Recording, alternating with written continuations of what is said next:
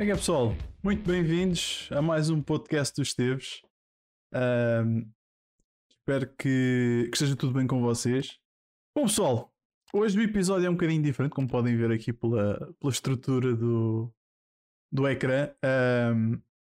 Eu hoje quero falar convosco, quero fazer aqui um episódio solo, falar um bocadinho sobre um assunto que, que me é eh, muito familiar, que eu estou muito, muito ligado. E, e acho que é importante transmitir esta mensagem e trazer alguns dados também para vocês ah, e para ficar registado também. E então decidi fazer este episódio deste podcast sozinho, com, com a vossa ajuda, com a vossa interação, logicamente. Ah, porque certamente vocês, alguns de vocês já tiveram contacto com isto e outros, muito possivelmente, conhecem alguém que já tenha tido um contacto com, com, com a depressão e, e com o burnout em si. Ah, Juntem-se à conversa, vai ser muito importante, até porque quero, quero também saber o, o vosso lado e o lado das pessoas que vocês conhecem com estas, com estas questões mais, mais emocionais, mais, mais psicológicas. Isto é um assunto que é, que é bastante importante, especialmente num pós-pandemia. Pós, mais ou menos, né? Mas, mas acho que é, que é importante trazer, trazer este, este, hum, esta, esta mensagem que eu quero passar e trazer mais, mais alguns dados.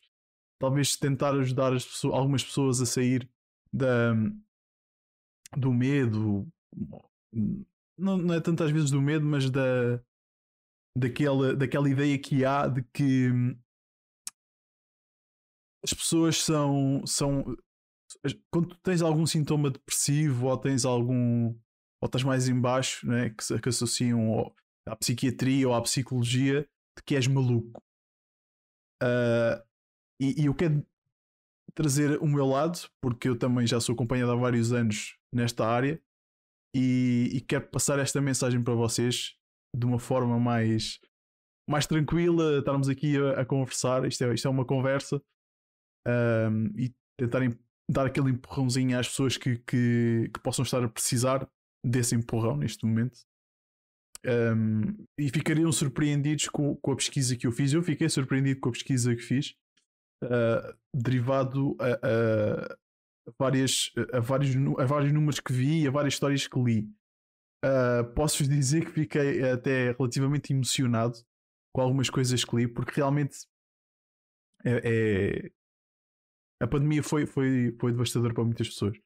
Um, recentemente, aqui na- no, no, no bairro, perto de onde eu moro, um, aconteceu um de uma, de uma senhora que, que tinha, um- que tinha sintomas depressivos, tinha problemas depressivos já há alguns anos e que com o isolamento da, devido ao- à pandemia agravou e agravou a tal ponto que acabou por. Pronto. Um, é, é, é importante trazer isto porque um, muita- eu, eu senti alguma dificuldade no início da pandemia com, o isolamento e, e com toda a situação em volta. Eu lembro-me que numa das vezes que fui foi no, foi no início, na- já naquele, naquela fase em que, que o papel higiênico começou a desaparecer, lembram-se? Pronto, foi nessa fase. Ahm, eu, eu, eu fui a uma, uma, uma superfície aqui perto fazer compras, da- mas fui fazer compras normais, eu não fui fazer compras ahm, tipo o mundo vai acabar, né? né? Foi, foi tranquilo. Foi, uma, foi, compras, foi compras normais, aquelas compras da semana, foi, foi tranquilo. Ahm, foi a primeira vez que eu tive contacto com aquela loucura. Contacto com a loucura de ahm, para já ter que ficar numa fila à espera para entrar num sítio, ahm, ter de entrar de máscara e, e- e era aquele início, ninguém, ninguém sabia muito bem o, o que esperar da pandemia em si. E havia pessoas com, com, com óculos, havia aqueles óculos tipo de cirurgia, vá, digamos assim. E havia malta com, com luvas, havia pessoal com aqueles, aquelas proteções que se usa nas, naqueles, naqueles locais de, hum, onde se faz a medicação, que eles têm aqueles carapuços com aquela- aquelas batas. Pá, malta tipo, todas as maneiras e feitios que vocês possam imaginar. Uh, e aquilo que. Ganda Didi, meu, 20. Obrigadão por estares aqui. um, e, e, apanhei várias, uh, várias situações, como por exemplo, uh, uma senhora estava com um carrinho e tentar ir pescar. é, tipo, o material estava dentro de caixas, né? aquelas caixas, é o Lidl, whatever. Está dentro das caixas, tens as pizzas. Uh, sacos de lixo. O que Desapareceram sacos de lixo também? Ah, os sacos de lixo enfiados, exato, exato. Nunca vi, mas já ouvi pessoal a dizer que viu um malta enfiado em sacos de lixo grandes. Sim. Acho que se for isso que estás a dizer, sim. E eu lembro estava. As, as pizzas estão dentro daquelas caixas, não é? A senhora me, ia andar com o carrinho e ia tipo a tirar coisas para dentro do carrinho. Ia a tirar coisas para dentro do carrinho à pressa, como se as coisas fossem acabar rapidamente. E ah, numa, numa, num dos momentos, essa senhora mete a mão dentro de uma caixa de pizzas e a caixa não tinha nada. A senhora agarra na caixa e lança a caixa tipo, para o chão. E vocês não têm noção como é que estava o chão. Era tudo o que havia de caixas vazias, estavam no chão, uh, papéis, tudo. Valia, yeah, basicamente, valia tudo. Valia tudo. E foi muito. Para mim, foi uma, uma senhora que meteu assim a mão. Era, uma, era, uma, era atum, uma coisa de atum. Ela meteu o carrinho ao lado e puxou com a mão latas de atum para dentro da, do carrinho, tipo um monte de, de, de latas de atum. Eh, e aquilo para mim, naquele, naquele momento, eu acho que foi o pior momento a nível psicológico. Eu tive foi logo no início. Foi um choque, foi um choque muito grande ver aquelas coisas todas a acontecer. Uh, a minha namorada estava a trabalhar na altura e, e todo aquele estar, estar no escuro em relação àquela, àquela situação foi, foi muito, muito devastador para ela e para mim, especialmente porque ela muitos momentos chegava à casa bastante depressiva, com, com ataques de choro, ataques de pânico, e, e ouvir isto tudo é, né? acabou por causar, eu já estava em casa a trabalhar, acabou por causar aqui alguma tensão no início, mas, mas é importante passar a mensagem de que eu na altura não estava a ser acompanhado uh, por uh, psicoterapia, nem por psiquiatra. Uh, estava só mesmo tranquilo na minha, com, com o meu controle, com as minhas.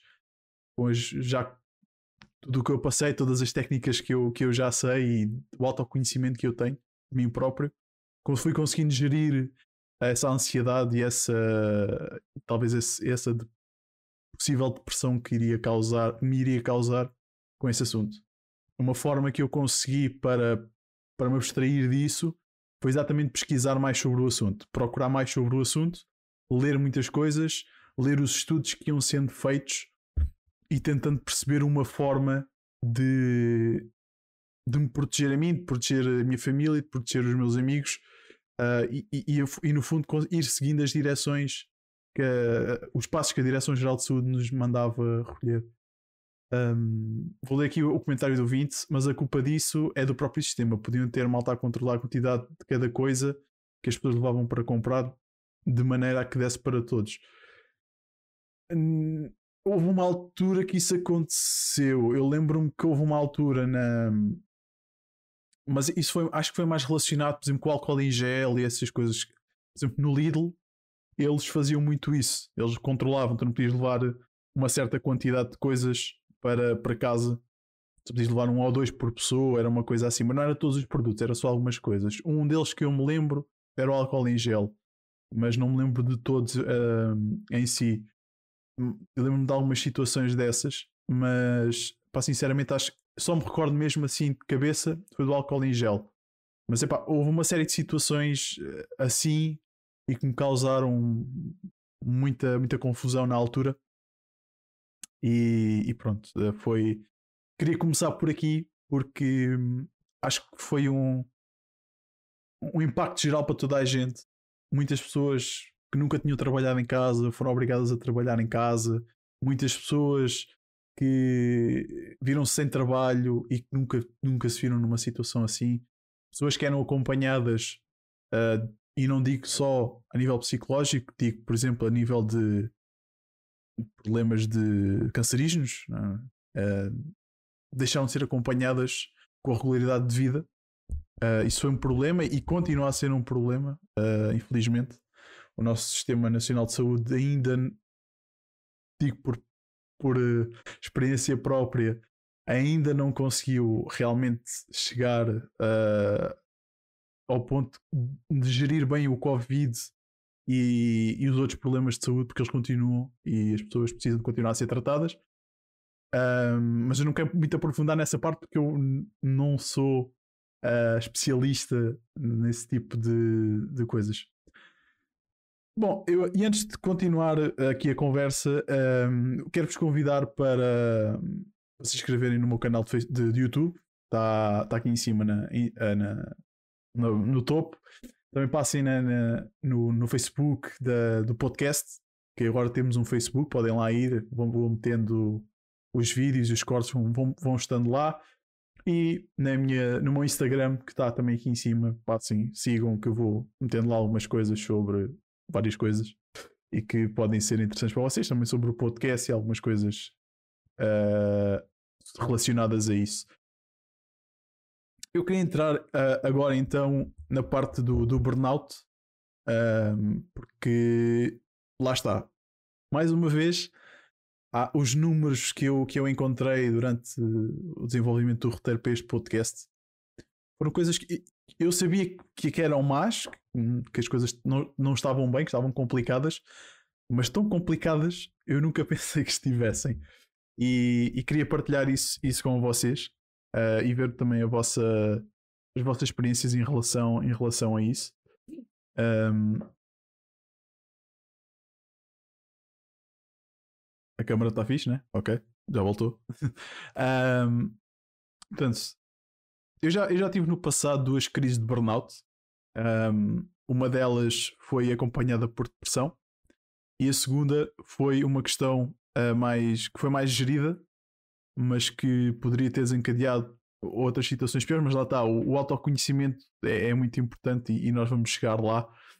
Uh, mas eu primeiro de tudo quero explicar o que é que é o burnout, porque possivelmente muitas pessoas que, que nos estejam a ver ou passem a ver este vídeo no, no podcast, no, no YouTube do podcast, uh, possam vir a, vir a tentar identificar em si próprias essas, essas, essa, essa, essa condição. Portanto, o, um, um burnout é identificado por uma exaustão física e psicológica, e essa exaustão física e psicológica tem vários estágios, ok? Não é, não é só aquilo, ou seja, aquilo vai gradualmente evoluindo ao longo do tempo. Uh, é como a depressão. A depressão não é um, um, dia triste, é uma série de fatores e, um, e, uma série de dias mais depressivos, com menos, menos vontade para fazer coisas, menos, menos tudo, basicamente. E okay, há, há, há patamares e níveis, e não é só o facto de estarmos com um dia mau que estamos com uma depressão. O burnout é mais ou menos a mesma coisa, não é só porque estamos a sentir exaustão física e psicológica ao longo de uns dias eh, no nosso trabalho, que é de facto um burnout. O burnout tem um desencadeamento e tem uma série de fatores, uma série de estágios até chegar ao, ao limite máximo. Podemos chamar assim. Cada pessoa é cada pessoa, cada limite é o seu limite. Uh, e uma das formas que, que existe e que eu, que, eu, que eu identifiquei em mim e nos, nas pesquisas que fiz foi que realmente uh, o burnout pode começar, um dos, dos fatores é a intensificação da dedicação ao trabalho. Ou seja, passar cada vez mais tempo a trabalhar uh, com mais dedicação e mais esforço, cada vez tem... Ou seja, nós já, já estamos num nível em que já não conseguimos ter a mesma, a mesma produtividade e vamos sempre esforçando e puxando a corda e puxando a corda, tentar fazer cada vez mais, porque simplesmente já não estamos a conseguir lidar bem. Uh, porque, e começando a sentir que, que, não é, que não somos capazes de responder a todas as exigências que, que nos são postas à frente no nosso dia a dia. Uh, começar a sentir, por exemplo, que, que, certas tarefas são complicadas e difíceis e muito desgastantes é, é, outro, é outro ponto também muito. e que leva lá está aquela tal uh, dedicação excessiva no, no trabalho, uh, leva a, a termos várias, várias maratonas, por exemplo, para conseguir chegar ao objetivo que, que, nos é proposto e que muitas vezes nós não conseguimos. Uh, esse, o pico mais, talvez o pico mais elevado uh, seja não conseguir organi uh, organizar-se, é? organizarmos nosso, os nossos afazeres diários, especialmente a nível de trabalho. A falta de prazer na vida pessoal e profissional é aquele, lá está, aquele desgaste. Nós não conseguimos fazer mais do que aquilo, já, já estás saturado, estás cansado, estás farto, estás sempre a fazer a mesma coisa, é muito repetitivo. e às vezes tem a ver com isso, tem a ver com o desgaste, o cansaço, uh, o excesso de, de, de, coisas para fazer. Ou seja, é muita, é muita sobrecarga às vezes numa pessoa só e isso começa a levar a um desgaste contínuo. Esse desgaste contínuo começa a, a refletir-se em nós na parte física, inicialmente mais na parte psicológica. Começamos a ficar com estas tais, com estas tais características, desgastado, não sendo prazer, não, não, a vida pessoal é acaba por ficar muito em segundo plano, até por aquela dedicação ao trabalho e acaba, acabamos por ter que fazer um esforço tremendo até para, para termos relações com pessoas fora, fora daquele âmbito. Um, outros, outros fatores, especialmente três deles, que acabam por também eh, demonstrar esse, essa condição é a atenção, a falta de memória, ou a falta de atenção, a falta de memória e a falta de controle emocional também. Seja mais, por exemplo, mais ríspido, seja mais, mais agressivo às vezes na, na maneira como, como interagimos com as pessoas uh, e o esquecimento e a falta de atenção, perder, perder a atenção, ou seja, o foco é desviado completamente várias vezes por, por dia. Uh, eu posso dar, posso dar um exemplo muito prático. Eu houve uma fase, e este foi o meu primeiro burnout. Eu estava há um ano mais ou menos sem ter férias. Mais ou menos não, acho que já, estava, já tinha passado de um ano. Eu na altura fazia competição uh, de, de, um desporto, fazia desporto e fazia competição desse desporto. E estava muito tempo, era, eram muitas coisas ao mesmo tempo a acontecer. Seja no, no, no trabalho, que era, tinha, tinha uma certa responsabilidade, uh, e fosse uh, a nível de desportivo. Eram duas coisas que estavam a pesar muito. Desculpem, tenho que encher aqui o, a caneca com água porque já estou a ficar com, com, com a garganta seca. Eu falo muito, não é? Falo bastante. Pessoal, vão interagindo aí, meu. Só, só o Vinte é que falou, mas podem ir interagindo, dando os vossos, os vossos feedbacks e falando das vossas experiências, das experiências das pessoas que conheçam. E tragam, tragam mais malta, tragam mais malta, porque eu, eu quero passar esta, esta mensagem. Acho que é, que é importante passar esta mensagem de uma forma coesa e para, mais, e para muita gente. Estava a dizer. Reclamar todos os dias no trabalho e chatear-se com, com o mesmo é considerado burnout? Uh, depende. Atenção, o burnout não são. Eu não sou especialista, mais uma vez, ok? Mas uh, o burnout é uma sucessão de sintomas. É uma sucessão de situações uh, reclamar, eu acho que reclamar é normal, nós todos reclamamos no trabalho? Uh, mas depende com a frequência e com o estado em que essas, essas, essas reclamações te levam a ficar. Uh, lá está, disse, disse aqui três, três pontos: que é a falta de atenção, falta de memória, o controle emocional, uh, falta de prazer em, em, na vida pessoal e profissional. Uh, mas é, é, eu, eu, eu, por exemplo, eu tenho uma área específica eu trabalho numa área específica e sempre trabalhei nessa área. Uh, é se calhar mais fácil para mim ter um burnout, ok? Do que se calhar pessoas que não trabalham numa área específica. Então não estou a dizer que sou melhor ou pior que ninguém, ok?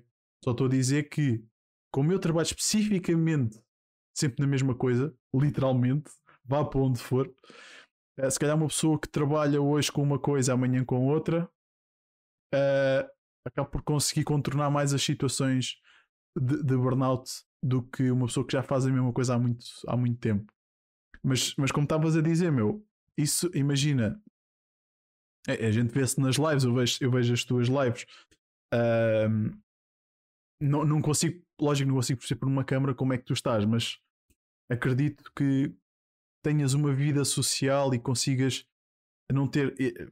Acredito agora corrijo-me aqui, né? mas se tiveres uma vida, uma vida pessoal e não tenhas, uh, por exemplo, de mandar muito esforço. Imagina, eu ligo-te, vai, vamos, vamos ao café, vamos beber um café. Uh, e tu ficas naquela, e meu, não, estou bem cansado, pá, minha cabeça não dá, pá, não, olha, fica para a próxima, não quero, não estou fixe, ou pá, não quero, estás a ver?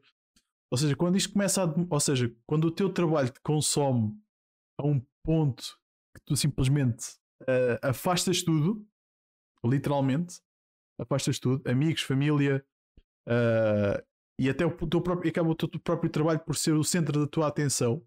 Imagina, tu estás em casa, mas estás a pensar num problema do trabalho. Estás em casa, mas estás a pensar num problema que aconteceu ali ou ali e queres resolver e não consegues.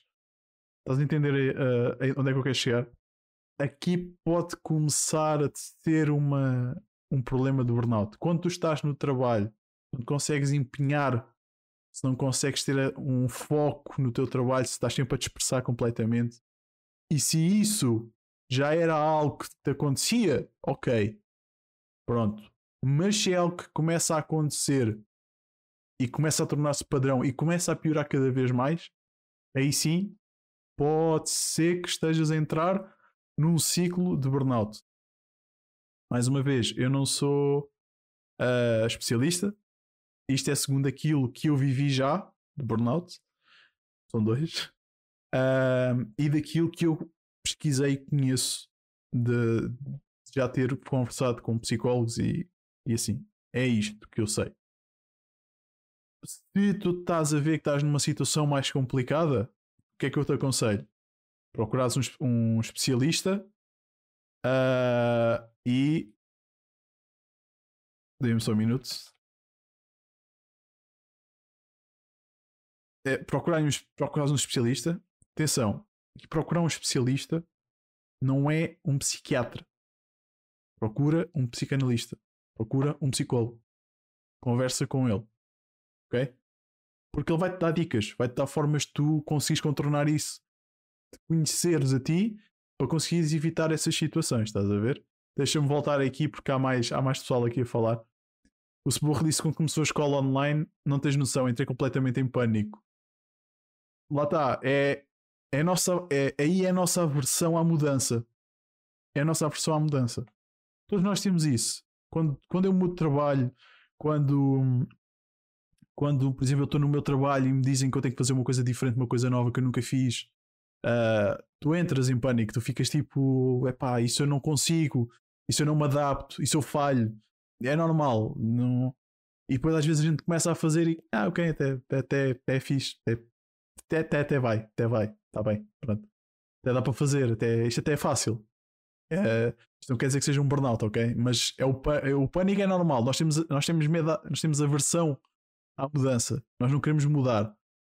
Nós estamos bem onde estamos, queremos continuar assim. É, é, normalmente nós não gostamos de mudar, o ser humano não gosta de mudar, ok? Portanto, isso aí é um bocado mais, mais normal. O Vinte disse: leva-me a ficar chateado. Tá, é aquilo que eu te disse. procura analisar os sintomas que tens. Uh, daqueles que eu disse, ainda tenho mais coisas aqui para dizer, mas uh, procura nesse, nesses aspectos uh, ver se realmente condiz com aquilo que é o burnout e se realmente achas que estás a ir no sentido que não deves, né?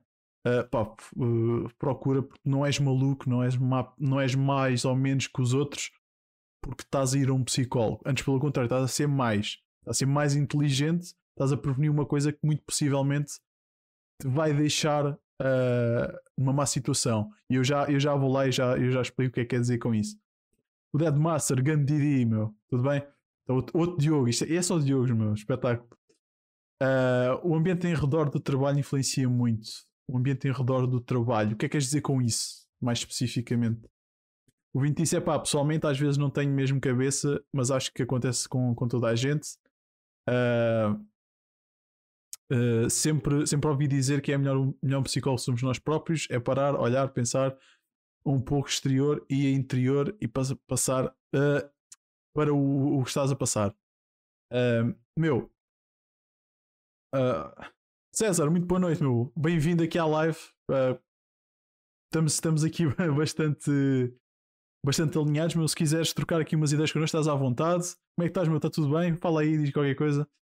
Uh, ao qual analiso uh, certos pontos em que têm passado no trabalho para melhorar isso. Isso é bom, isso é bom, uh, mas atenção a uma coisa.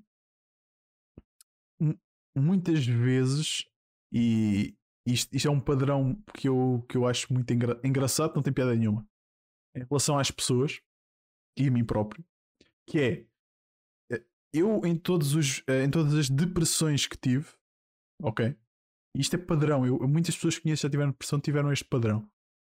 Uh, têm sempre a ideia de que conseguem sair dali sozinhas. Ok? Ah, eu, eu consigo. Eu analiso, eu vejo, eu penso e eu consigo resolver a situação sozinho. Só que esse parar e analisar muitas vezes o que é, o que, é que te provoca Vai-te cuidar, bem-vindo, meu. Muito bem-vindo. Espero que gostes aqui do, do conteúdo do, do canal. Pá, olha, muito obrigado, bem-vindo aqui ao, ao podcast e ao canal dos teus. Pá, prazer. Como é que estás? Está tudo bem, meu? Participa aí connosco que está tá a ficar interessante isto. Uh, ouvinte, eu estava-te a dizer, meu. Uh, muitas vezes, e, e, isso foi um erro que, que, eu, que eu cometi e ainda cometo que é entrar num loop de pensamentos e tentar resolver as situações. Uh, e isso faz-me com que me vá mais a fundo, ou seja, eu começo a escavar para encontrar soluções e quando dou conta estou no fundo do poço. E aí não vou dizer que já é tarde, mas já é mais complicado. Já é mais complicado sair da situação, já é mais complicado ires a um psicólogo e reverteres a situação, já vai ser mais demorado, estás a ver? Eu não estou a dizer que o que tu fazes é errado, Uh, mas eu acho que esse é o tipo de pensamento que leva muitas pessoas a não procurarem ajuda e quando procuram ajuda já começa a ser mais, mais demorado a recuperação, ok? Mas não sou especialista, meu, ok? Não estou a julgar, só estou aqui a, a, tentar ajudar uh, o pessoal a, a, ter outra visão sobre, sobre o que é isto. E epá, já sabes, meu, se precisares de alguma cena, meu, é só mandar-me mensagem que a gente, e a gente fala e eu ajudo no, no conseguir. A, a, ti e a todos os que estão aqui, meu. Uh, pá. Ou voltando aqui ao Dead Master, um, tudo o que está relacionado, uh, o tempo, a pressão, a equipa, o estar contente e satisfeito com aquilo que estás a fazer, man, isso lá está. Uh, é o ambiente de trabalho. É? O burnout normalmente é, o, é, é, é levado mais em contexto laboral. Ok? Por isso é que normalmente o burnout nasce quando não, as, há, tens muito trabalho, não consegues gerir, é muita pressão, é muitas horas uh, e começas a, a, sentir que és ineficiente naquilo que estás a fazer e muitas vezes não o és. Tu tens é muitas coisas e todos nós temos 24 horas uh, num dia. Portanto, Nessas 24 horas tu tens de trabalhar, tens de ter momento, os teus momentos de lazer, uh, tens de ter eh, os teus momentos para descansar, dormir, etc. Tens de ter os teus momentos para ter a tua vida social e muitas vezes o trabalho abafa isso tudo. E quando o trabalho começa a conseguir abafar isso tudo, e por muito tempo, estás a ver?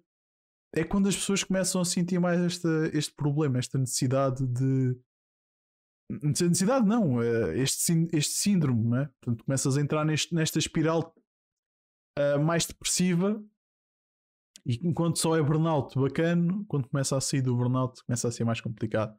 César, meu, tudo em ordem, obrigado. Já estava há uns 5 minutos a assistir à conversa e, e está interessante. E dá sempre para aprender, para aprender e para, e para sabermos reagir a certos uh, comportamentos nossos. Desde já, parabéns e coragem para abordar estes temas. Desculpa. Mano, olha, obrigadão. É, epá, é assim, eu achei que era um tema uh, muito, muito importante, especialmente agora. Uh, estamos a sair, estamos a começar a sair da, da eu não quero chamar prisão domiciliária, mas, mas foi o que pareceu durante algum tempo. Uh, e, e, as pessoas estão a começar, estão a começar a conseguir ter, ter de volta os seus, os seus padrões normais vida, alguns voltarem para o escritório porque gostam de trabalhar em escritório, eu não. uh, voltar para o escritório, uh, trabalhar uh, com os seus colegas, com os seus pares, trabalhar, epá, ter mais, mais liberdade né? e conseguir ter então as suas sessões de psicologia. E outras pessoas não estão a conseguir lidar. Ok?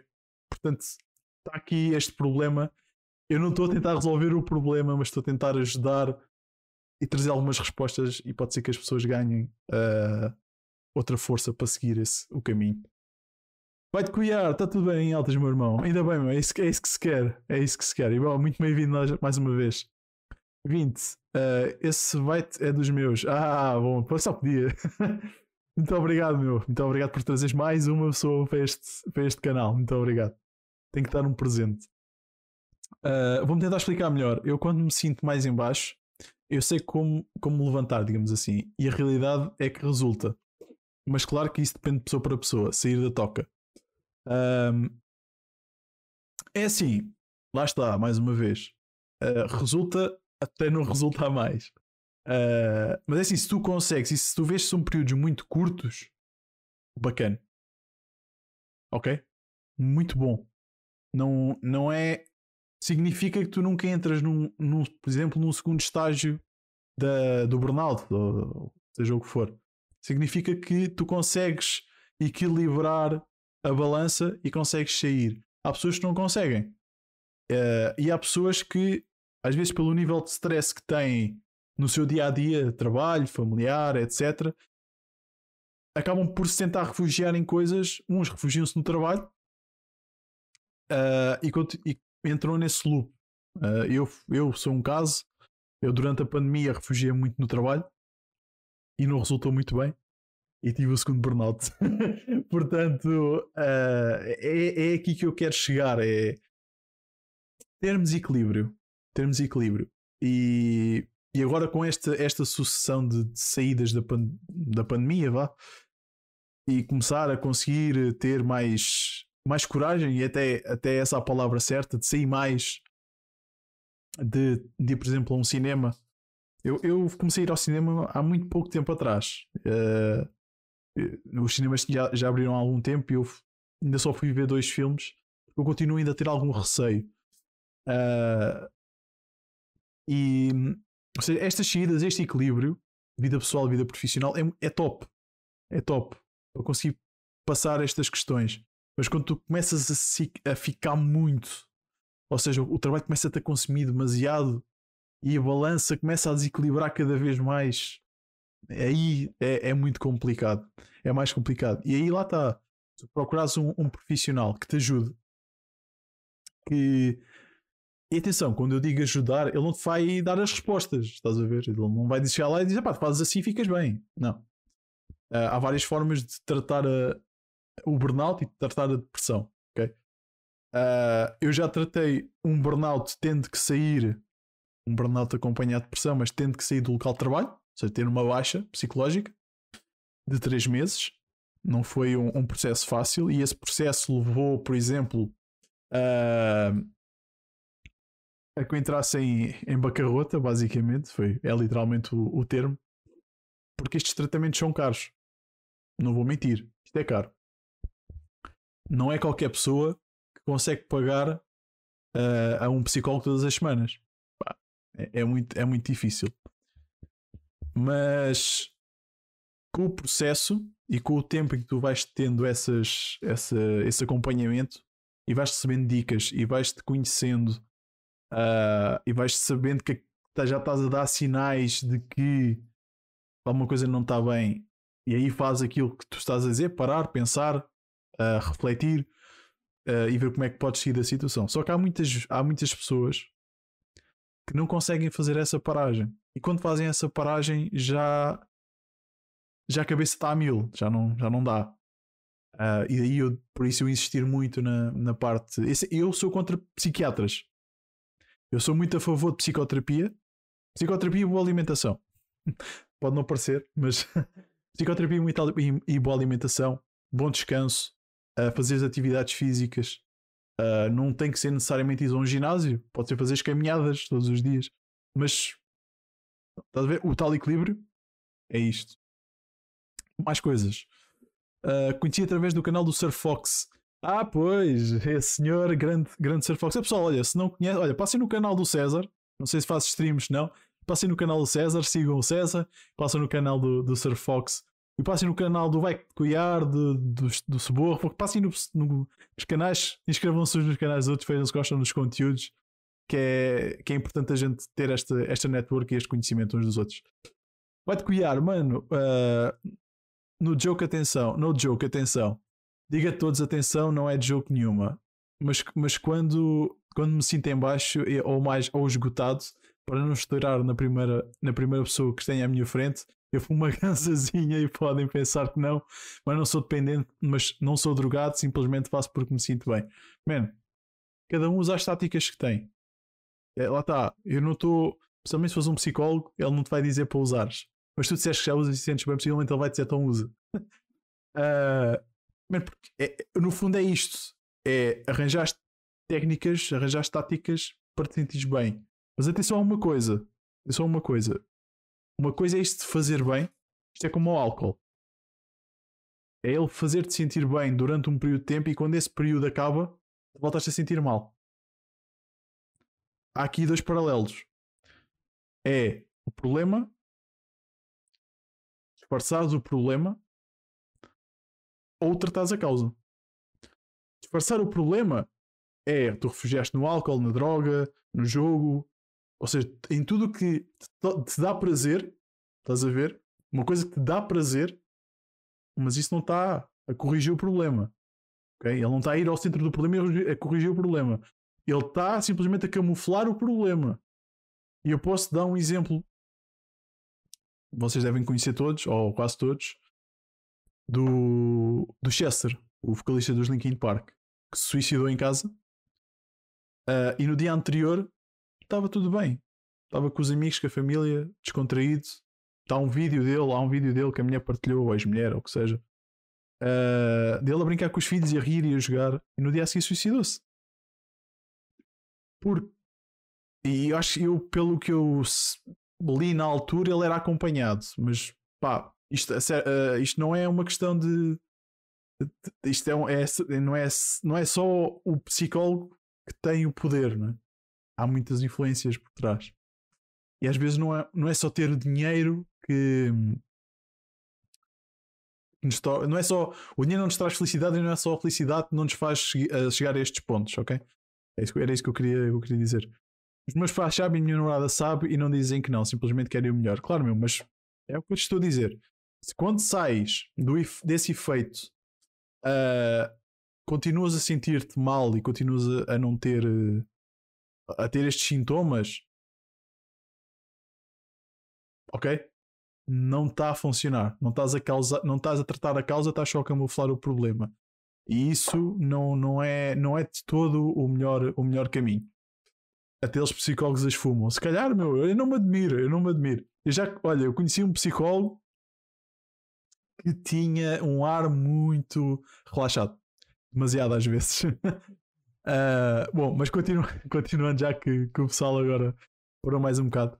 Outros, outros sintomas, ou um outro sintoma pode ser o aumento da solidão, ou seja, o isolamento. A começar a se isolar cada vez mais. Uh, e começar a, a focar-se noutras coisas, como eu estava a dizer há bocado, ou focar-se no trabalho, ou começar a isolar-se mais eh, no jogo, esse tipo de coisas. Né? E isso, isso, isso proporciona depois um tal afastamento dos amigos e familiares que são próximos, estás a ver? E, e, é muito complicado. Porque no fundo são estas relações, às vezes, que nos levam a balança a voltar ao equilíbrio. E quando nos começamos a afastar destas pessoas e começamos a isolar, o que é que vai causar este isolamento? Tem que beber água. Que começa a causar este isolamento? Mais tempo a tu pensares naquilo que não deves. E pensares naquilo que tu não deves vai-te influenciar o, o ciclo. Vais continuar a ficar dentro, preso dentro daquele ciclo. E não é de todo isso que nós queremos. Nós queremos é que esse ciclo seja quebrado para que nós consigamos voltar ao equilíbrio. Portanto, é, é um esforço E é um esforço que eu às vezes tento fazer. Uh, é ir ao ginásio, conviver com, com as pessoas, é fazer caminhadas às vezes com, com música, de certa forma, para, não, para inibir o pensamento, ou ouvir um podcast, o meu, não, estou a brincar. Um, pá, qualquer coisa que iniba aquela aquela sensação de, de oh, sensação não, aquela forma de voltares a pensar em coisas que não deves. Então tu vais caminhar, até podes pensar, mas se queres pensar em, por exemplo, o que eu faço muitas vezes é quero pensar numa coisa em específico, tento ouvir algo que me cative a, a surgir esse pensamento na minha cabeça. Imagina, eu quero, ah, eu quero pensar sobre finanças. Pá, eu ouço muitos podcasts de finanças. Ah, eu enfio um podcast de finanças nos, nos ouvidos, vou ouvir um podcast de finanças e vou pensar em cenas de finanças. Mas, ou seja, tento não pensar uh, em trabalho, em, em problemas pessoais, esse tipo de coisas. Uh, muitas pessoas me perguntam às vezes: porquê é que não fazes um lives de programação? Que é com aquilo que tu trabalhas, tecnologia? Porque eu já trabalho com tecnologia o dia inteiro. Vou, vou, vou me enfiar a fazer lives, que é uma coisa que supostamente me deveria descontrair, a fazer e a falar mais do mesmo. Não, meu. Eu tenho é que falar, fazer coisas fora do âmbito de trabalho que me relaxem. Que não, não quer dizer que eu não faça uh, coisas que uh, aqui na live às vezes de vez em quando é pá, olha, hoje apetece-me mostrar-vos como é que eu programo e faço o, o, meu site, como é que vou tratando dos meus sites. Pai, faço, mas é uma coisa esporádica. Ou que alguém me peça, e olha, faz lá uma live ou um vídeo sobre estes fones que tu tens. Por acaso vou fazer. Mas, uh, pá, é, são coisas esporádicas, coisas diferentes, não, não são exatamente o meu trabalho do dia a dia. Estão a ver? São coisas isoladas e, e é isso que, que às vezes as pessoas não entendem. E, e muitas pessoas julgam-me uh, a mim e a outros porque ah, não fazes coisas relacionadas com o teu trabalho é porque não amas aquilo que fazes. Eu gosto muito daquilo que faço, mas gosto de separar as águas, só isso. Um, então os psicólogos fumam.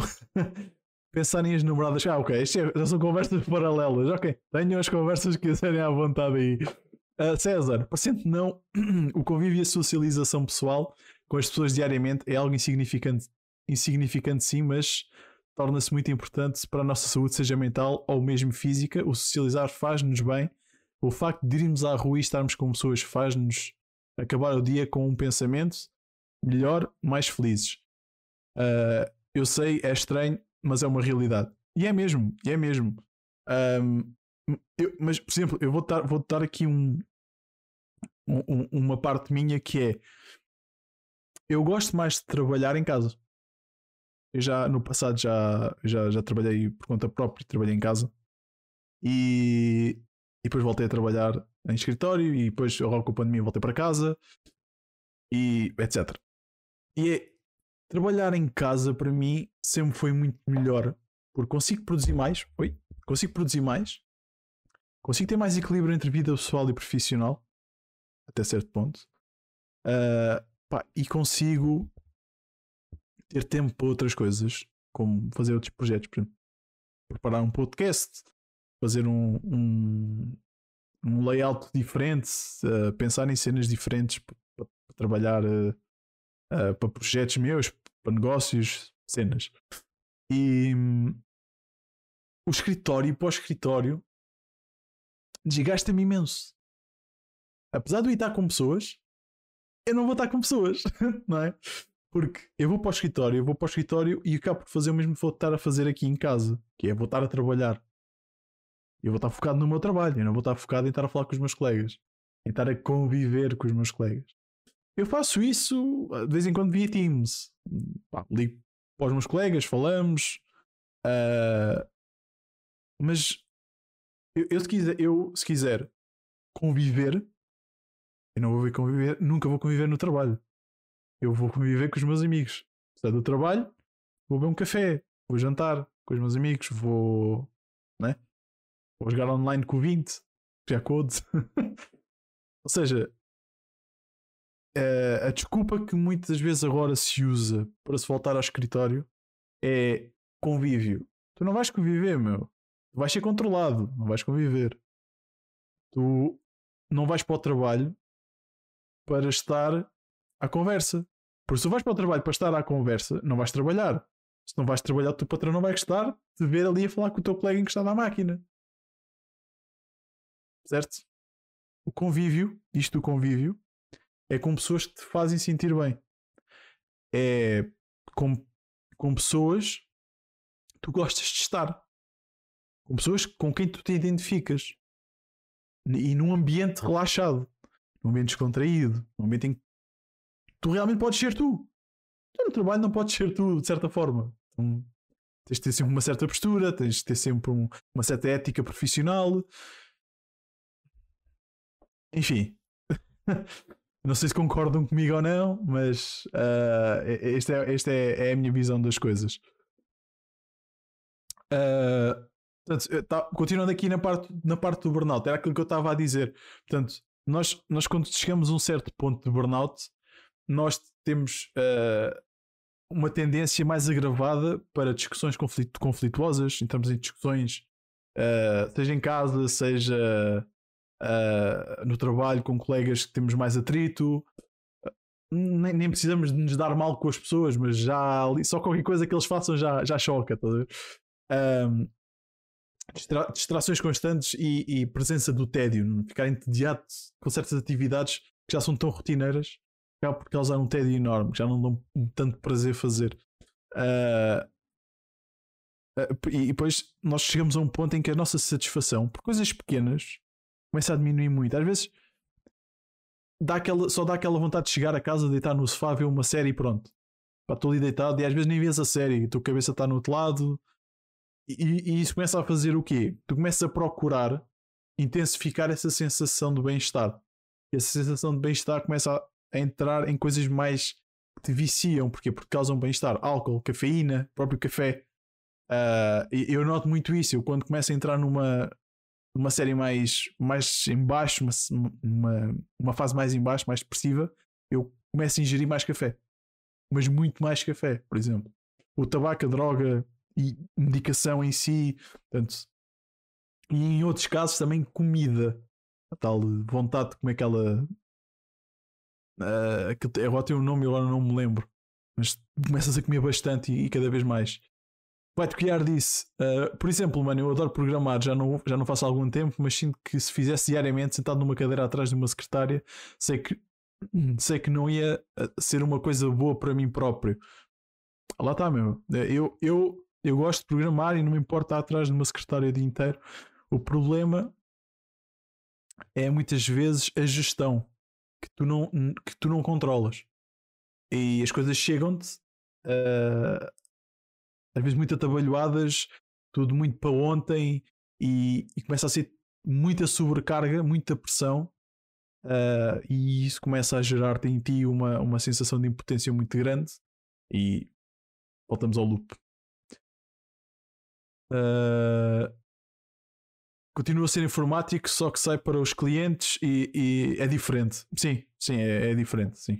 Lá está, eu somos duas pessoas diferentes, estás a ver aqui? Ou seja, eu prefiro estar a trabalhar em casa concentrado, sem barulho, com foco, uh, e tu preferes ir para o cliente, sair, deslocar-te, conseguir teres um, um espaço de tempo em que consegues apanhar ar, se calhar consegues parar, fumar um cigarro descontrair um bocado antes de entrar para o cliente e depois já vais mais tranquilo. São gestões diferentes, estás a ver? Eu, por exemplo, prefiro sentar-me na varanda, apanhar um bocado de sol, ler um livro, por exemplo, antes de trabalhar, ou ir fazer uma caminhada antes de trabalhar, depois já entrar no trabalho uh, com uma postura diferente, já mais, mais tranquilo, mais já com, com o cérebro já em certo movimento, é mais fácil depois de, de encaixar as coisas. Uh, compulsão alimentar 3, é exatamente, minha tia, muito bem, é isso mesmo. Uh, sou técnico de impressora a nível, a nível de. Ai, então. Bom. Sou, sou técnico de impressoras a nível de, de hardware, software, mas saio. That's the point. Mas sei, sim, exatamente. Ok. Sim, exato. Tens uma, uma, uma gestão para ti que é diferente e que te faz sentir melhor. Super, super de acordo. Super de acordo. muitas vezes há pessoas que tiram cursos, começam a trabalhar numa coisa e não é bem aquilo porque não, não se ajusta à personalidade delas. Muda. Se não estás bem, meu, é como costumo dizer: se não estás bem, mudas-te. Pá, é por aí. Um, e depois é assim, continuando aqui, aqui nos sintomas de, do, do burnout. Outra, outra eh, quando, o, o, não é só o psicológico que nos vai afetar? O nosso próprio corpo começa a, a, a ter uma reflexão daquilo que a nossa cabeça está a sentir, ok? E disso dá, dá, dá de que formas? Fadiga crónica pode ser uma delas, exaustão, perturbação no sono e tensão muscular. Eu, eu, eu não, não, não houve podcast a semana passada. Porquê? Porque eu tive exatamente um problema de tensão muscular que me impediu e fez-me estar deitado cerca de 3 a 4 dias. Ok, nas costas. Uma ruptura. Uh, fez-me estar deitado. Fez-me, não conseguia levantar. Os dois primeiros dias tinha que me levantar com a ajuda de, da minha namorada porque eu não me conseguia levantar. E, e lá está este cansaço. Pá, não quer dizer que uma coisa está associada à outra, ok? Agora, neste caso, não é sempre que acontecem as coisas que. que é, que é isto, ok? Pá, eu, eu treino e eu já não treinava há muito tempo.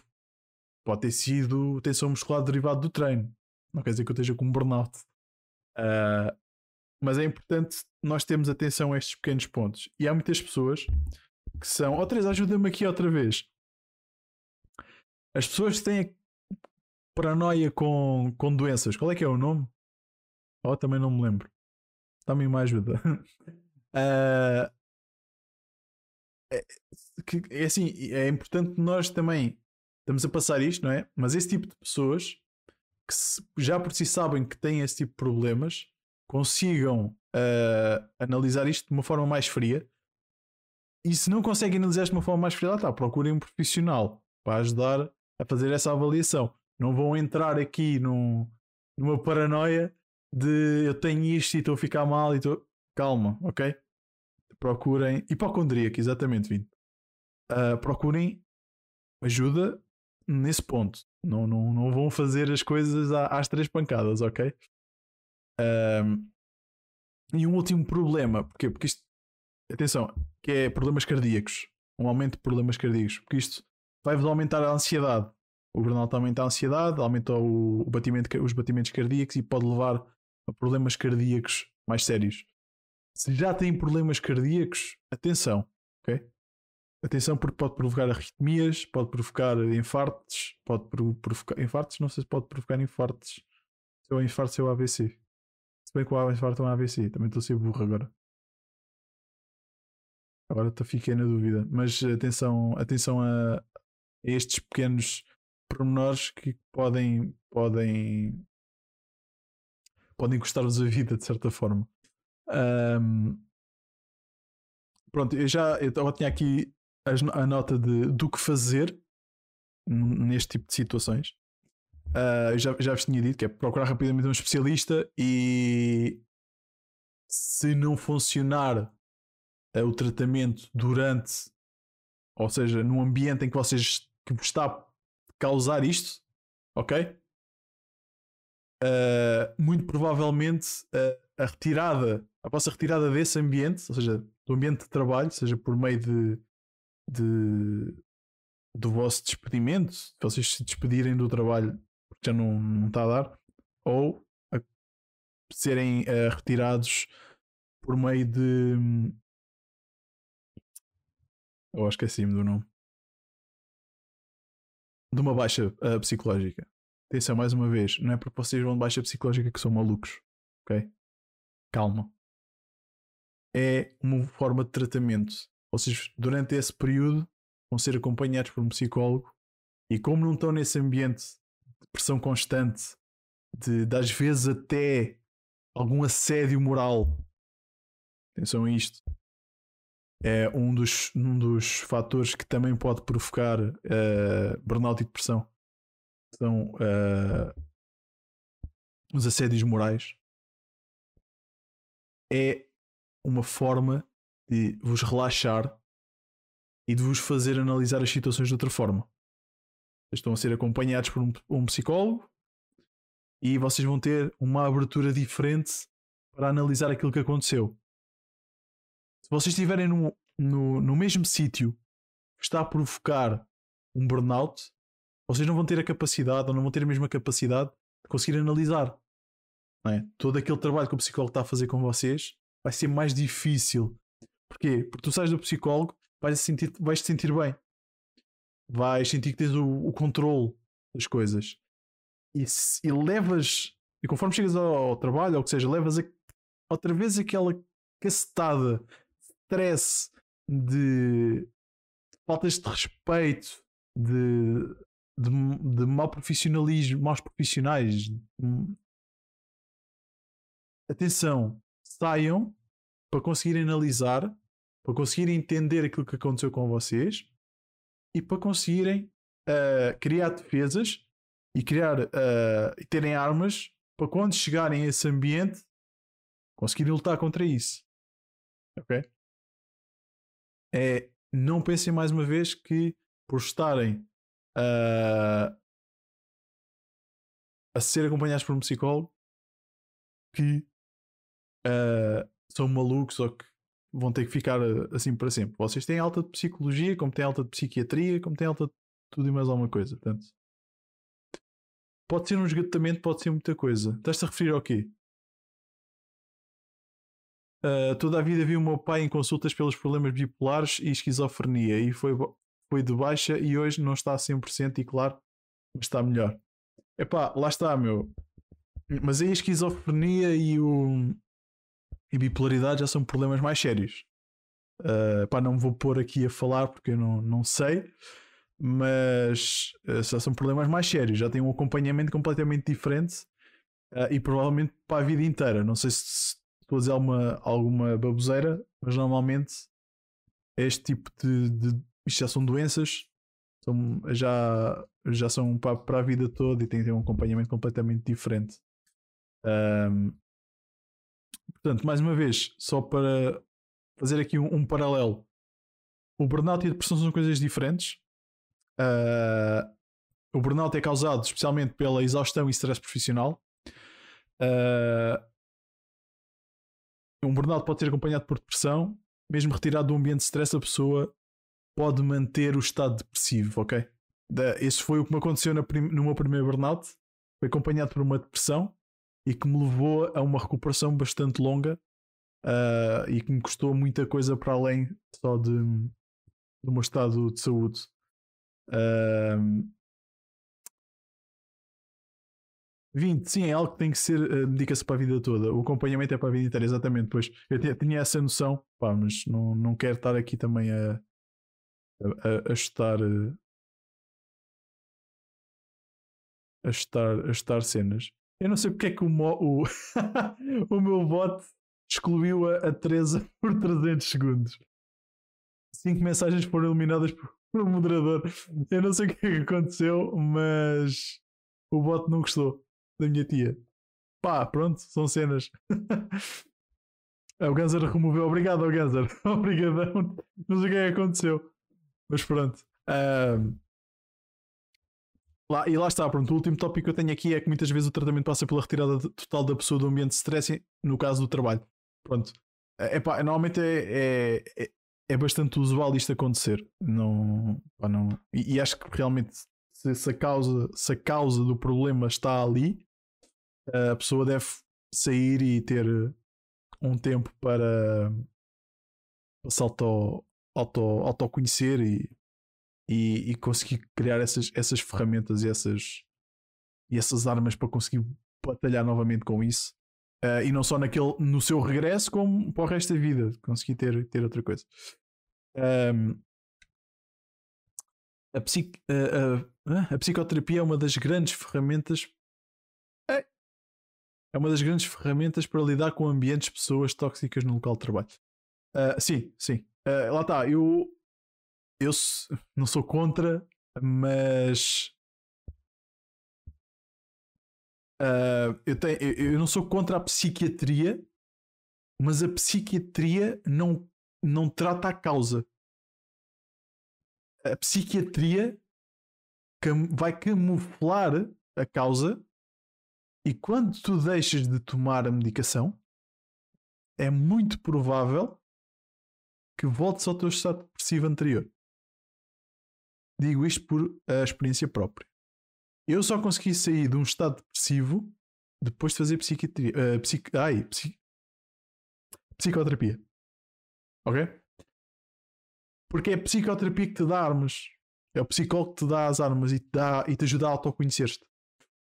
A, a, psiquiatria uh, dá-te droga para tu te sentires bem e pareceres um bocadinho melhor.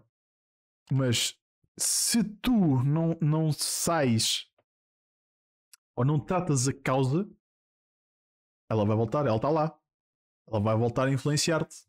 Ela vai voltar a dar-te aquela tarefa que te deu da primeira vez e que deixou no charco. Portanto, pessoal, uh, minha recomendação pessoal: façam sempre psicoterapia. E se o vosso psicólogo achar que vocês devem ter um, uma ajuda, vejam isto como um, um suplemento. Vocês treinam uh, e querem pá, ser mais explosivos no treino. Tomam um suplemento. Atenção, não é jarda, é suplemento. Esse, esse, esse boostzinho pode ajudar a psicoterapia a alavancar mais rápido o, uh, a, a, o tratamento da causa. A mim funcionou. Não quer dizer que funcione com toda a gente. A mim funcionou. Uh, e vejo isto a acontecer em muitas, é, com muitas pessoas. Uh, 20.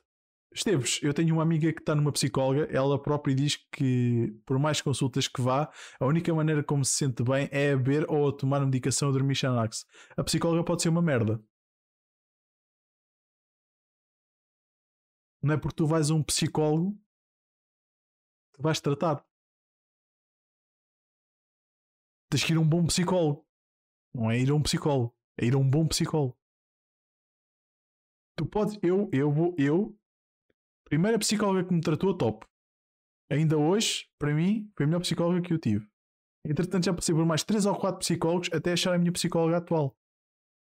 Se eu não gosto do tratamento que estou a receber, ou se acho que não me está a fazer efeito, mudo. Eu não tenho que dar, eu não tenho as justificações a ninguém. Eu tenho que procurar o que é, bem, o que é melhor para mim. O que é melhor, se aquela pessoa não está a fazer aquilo que é suposto está a fazer ou não está a dar uh, ou não está a dar as ferramentas que eu preciso, vou-me embora e procuro outro. A, a psicóloga em que eu estou e tu vais lá, tu podes não gostar dela, eu gosto. Mas se calhar tu vais encontrar outro, tu gostas e se eu falar não vou gostar.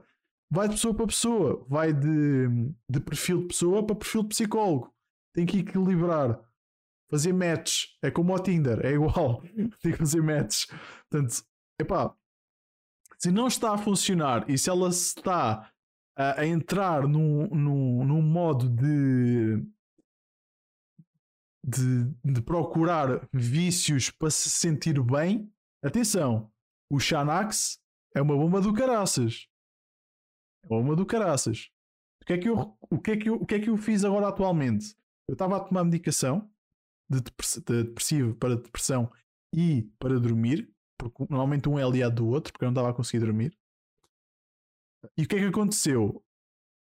Eu fiz isto porque a minha psicóloga me sugeriu ir a, um psiquiatra. Eu fui ao psiquiatra, fiz o tratamento, fiz desmame. Porque eu, o meu objetivo, e eu fiz, frisei isso logo desde o início, era fazer um tratamento até ao ponto em que eu sentisse já não, não tinha necessidade daquilo. Cheguei ao ponto em que disse: Eu estou a sentir melhor vamos começar a cortar. Eu não quero ficar dependente disto para o resto da vida. Qual é foi a resposta que eu obtive da psiquiatra? Você tem uma, uma depressão crónica. Não. A depressão crónica. Ninguém. Não, não, eu não acredito em depressões crónicas. Eu acredito em muitas coisas crónicas, especialmente a nível físico. Acredito em muitas coisas crónicas. Agora, psiquiatria, depressão crónica? Não. Há depressões maltratadas. E um psiquiatra não trata depressões. Um psiquiatra dá-te medicação para ajudar um psicólogo a tratar depressões. E isto é a minha maneira de ver as coisas e o que funcionou comigo. Não quer dizer que funcione com toda a gente, mais uma vez. Mas é, é muito neste sentido.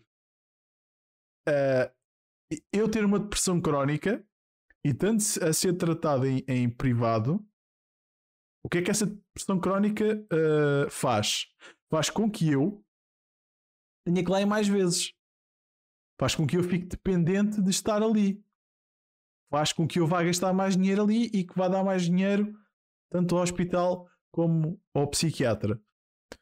E por isso é que eu tenho sempre um pé atrás neste, nestas questões de uh, crónico. Ok? Procurem tratar as causas. Procurem identificar as causas. Tratem a causa e vão ver que vai funcionar muito melhor. Uh, e embora, uh, e embora disso, é uma, ela é uma pessoa totalmente normal e que, e que convive, e quem convive com ela não diz que ela necessita de algo. Eu, por muitos anos, tu me conheceste, eu tomava antidepressivos e tu nunca ias dizer que eu estava a tomar antidepressivos. N não tem nada a ver uma coisa com a outra. Eu hoje posso estar muito bem aqui a falar contigo, a rir, a pular, a jogar à bola, a jogar code, a jogar o seja que for. E amanhã mato-me. Não tem nada a ver, meu. O caso do Chester dos Linkin Park é o melhor caso. Ele estava muito bem, no dia seguinte matou-se. Sem aviso. Mas possivelmente na cabeça dele aquilo já estava há muito tempo. Não tem nada a ver. Não é porque tu olhas para uma pessoa que está triste que ela está depressiva. Meu, eu posso pode me ter corrido o dia mal. E desatei a chorar. Acontece. Se isto for um sistema repetitivo, aí sim é um problema. Mas também te digo uma coisa: normalmente as pessoas que sofrem depressão são as que melhor conseguem disfarçar isso. Portanto, não, não, se não julguem. Esperem que, que os meus fones morreram. uh... Esperem aí. Mas eu estava a dizer, não, não julguem que olharem para uma pessoa que está triste significa que ela está depressiva ou que, ou que está a tomar medicação. Não tem nada a ver, meu. Não tem nada a ver. Há, há outros sinais que, que nos levam ou que nos indicam que uma pessoa está depressiva. E esses sinais são coisas que muitas vezes nós não vimos uh, assim à primeira, ok? Leva, temos que conhecer a pessoa, ok? São, é muitas coisas repetitivas a acontecer que nós só conhecer, e que nós só nos apercebemos quando estamos a lidar com essa pessoa por várias vezes. Uh, proteína, proteína, exato, proteína. Uh, ela está à espera para trocar. A psicóloga, a psicóloga na consulta a cagar-se para ela uh, e a dizer e a dizer para ela a dizer profissionais. Tinder, exato. Um, é, é assim, meu. Lá está. Se ela está no, no, público, vai ser muito complicado, meu. Eu, eu, eu, não vou ao público, eu não vou ao público porque é muito difícil arranjar um psicólogo. Uh, epá, eu tenho a possibilidade, felizmente, de conseguir ir a um, a um psicólogo no privado. Mas, epá, quem não tem, é muito complicado. Muito complicado.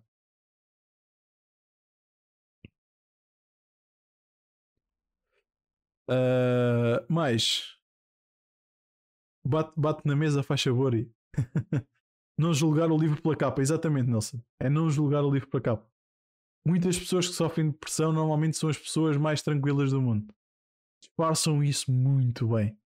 Teresa, na minha opinião, existem depressões crónicas sim. O teu cérebro pode deixar de produzir a serotonina que necessitas. Lá está, mas tu consegues contornar isso de outras formas. Não precisas estar constantemente a tomar medicação e drogas. Atenção a isso. E há bastantes estudos que já dizem isso. E por isso é que eu tenho procurado cada vez mais tratamentos alternativos. Uh, quando digo alternativos, não digo malucos, ok? Uh, para isso. Uh, e tu consegues, de certa forma, ir desenvolvendo isso. O nosso corpo tem coisas que nós. Não é? Uh, eu, no meu caso, eu não estou a tomar. E eu sei que a minha. Por exemplo, eu sei que posso desenvolver uma depressão. E isso já aconteceu, muito derivado ao trabalho, ao excesso de trabalho. Uh, e, ok? Portanto, vai de pessoa para pessoa e vai de causa para causa. Uh, se nós não fizermos nada também para contornar isso, não, formos, não fizermos psicoterapia, não procurarmos conhecer, nos conhecermos, não procurarmos fazer coisas que nos fazem sentir bem, uh, às vezes até ocupar-nos com outro tipo de coisas, uh, o nosso corpo não é estimulado a fazer uh, nada para libertar esse tipo de, de, de, substância. No caso da serotonina, é, o, que é, o que é que faz a serotonina ser libertada? É? a pensar um bocado também nisso.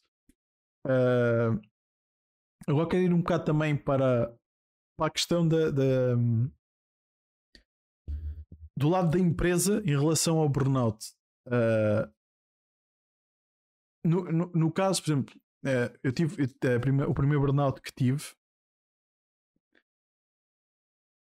Eu, eu fui, eu pedi várias vezes para ter férias, por exemplo, e foram-me sempre negadas porque havia muito trabalho, porque eu era o responsável por isto, por aquilo e pelo outro, e porque não tínhamos pessoal, e babá, babá, babá. Uh, isto levou-me ao estado em que eu fiquei. E é assim, muitas vezes as, as empresas não têm consciência, ou não querem ter, ou não sabem como gerir este tipo de situações. Uh, eu não estou a atacar ninguém. Antes, antes que venham dizer alguma coisa, eu não estou a atacar ninguém, não estou a, a querer ser mau ou rude para ninguém. Mas, mas a verdade é que muitas empresas não sabem lidar com este tipo de problemas ou não querem lidar. E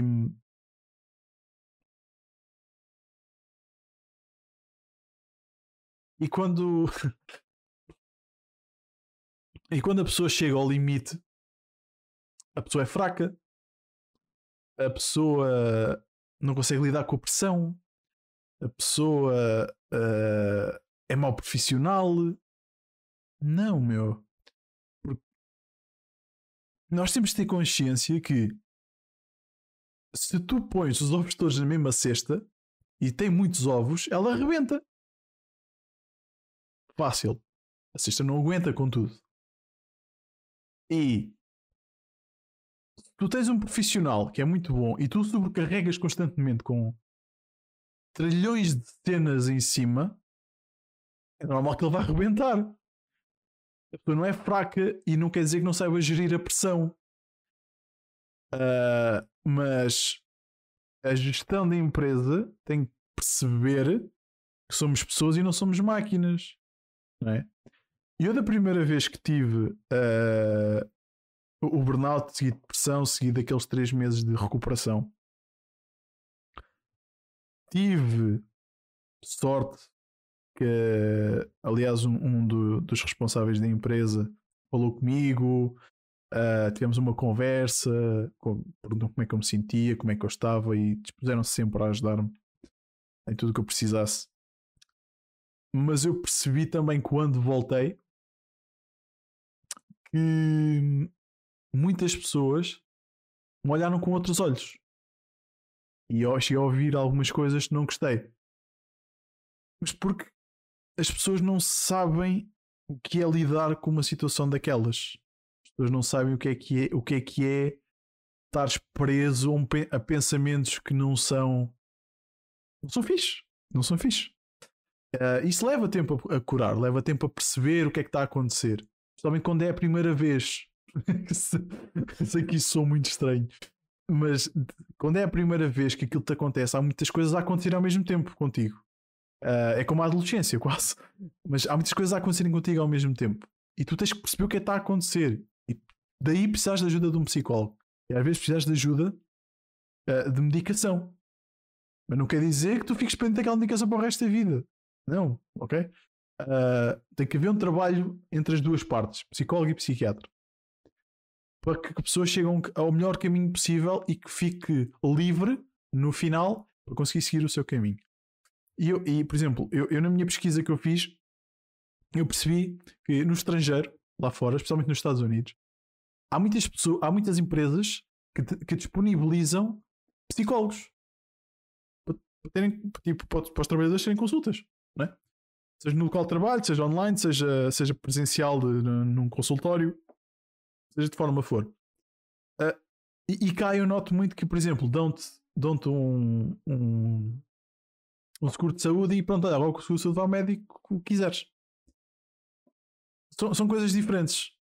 São coisas diferentes, porque uh, se eu te disser, se eu te disser, olha, uh, temos um psicólogo e eu gostava muito que tu fosses ao psicólogo aqui do trabalho. É de Borla, é gratuito, faz ao psicólogo. Há muitas pessoas que se calhar vão dizer, ah, é, mas depois o psicólogo vai dizer ao patrão que eu disse, eles não podem. E se puderem, vocês podem mover um processo contra, ok? Eles não podem usar nada disso uh, contra vocês em, em, em questões laborais. Uh, pelo menos em Portugal.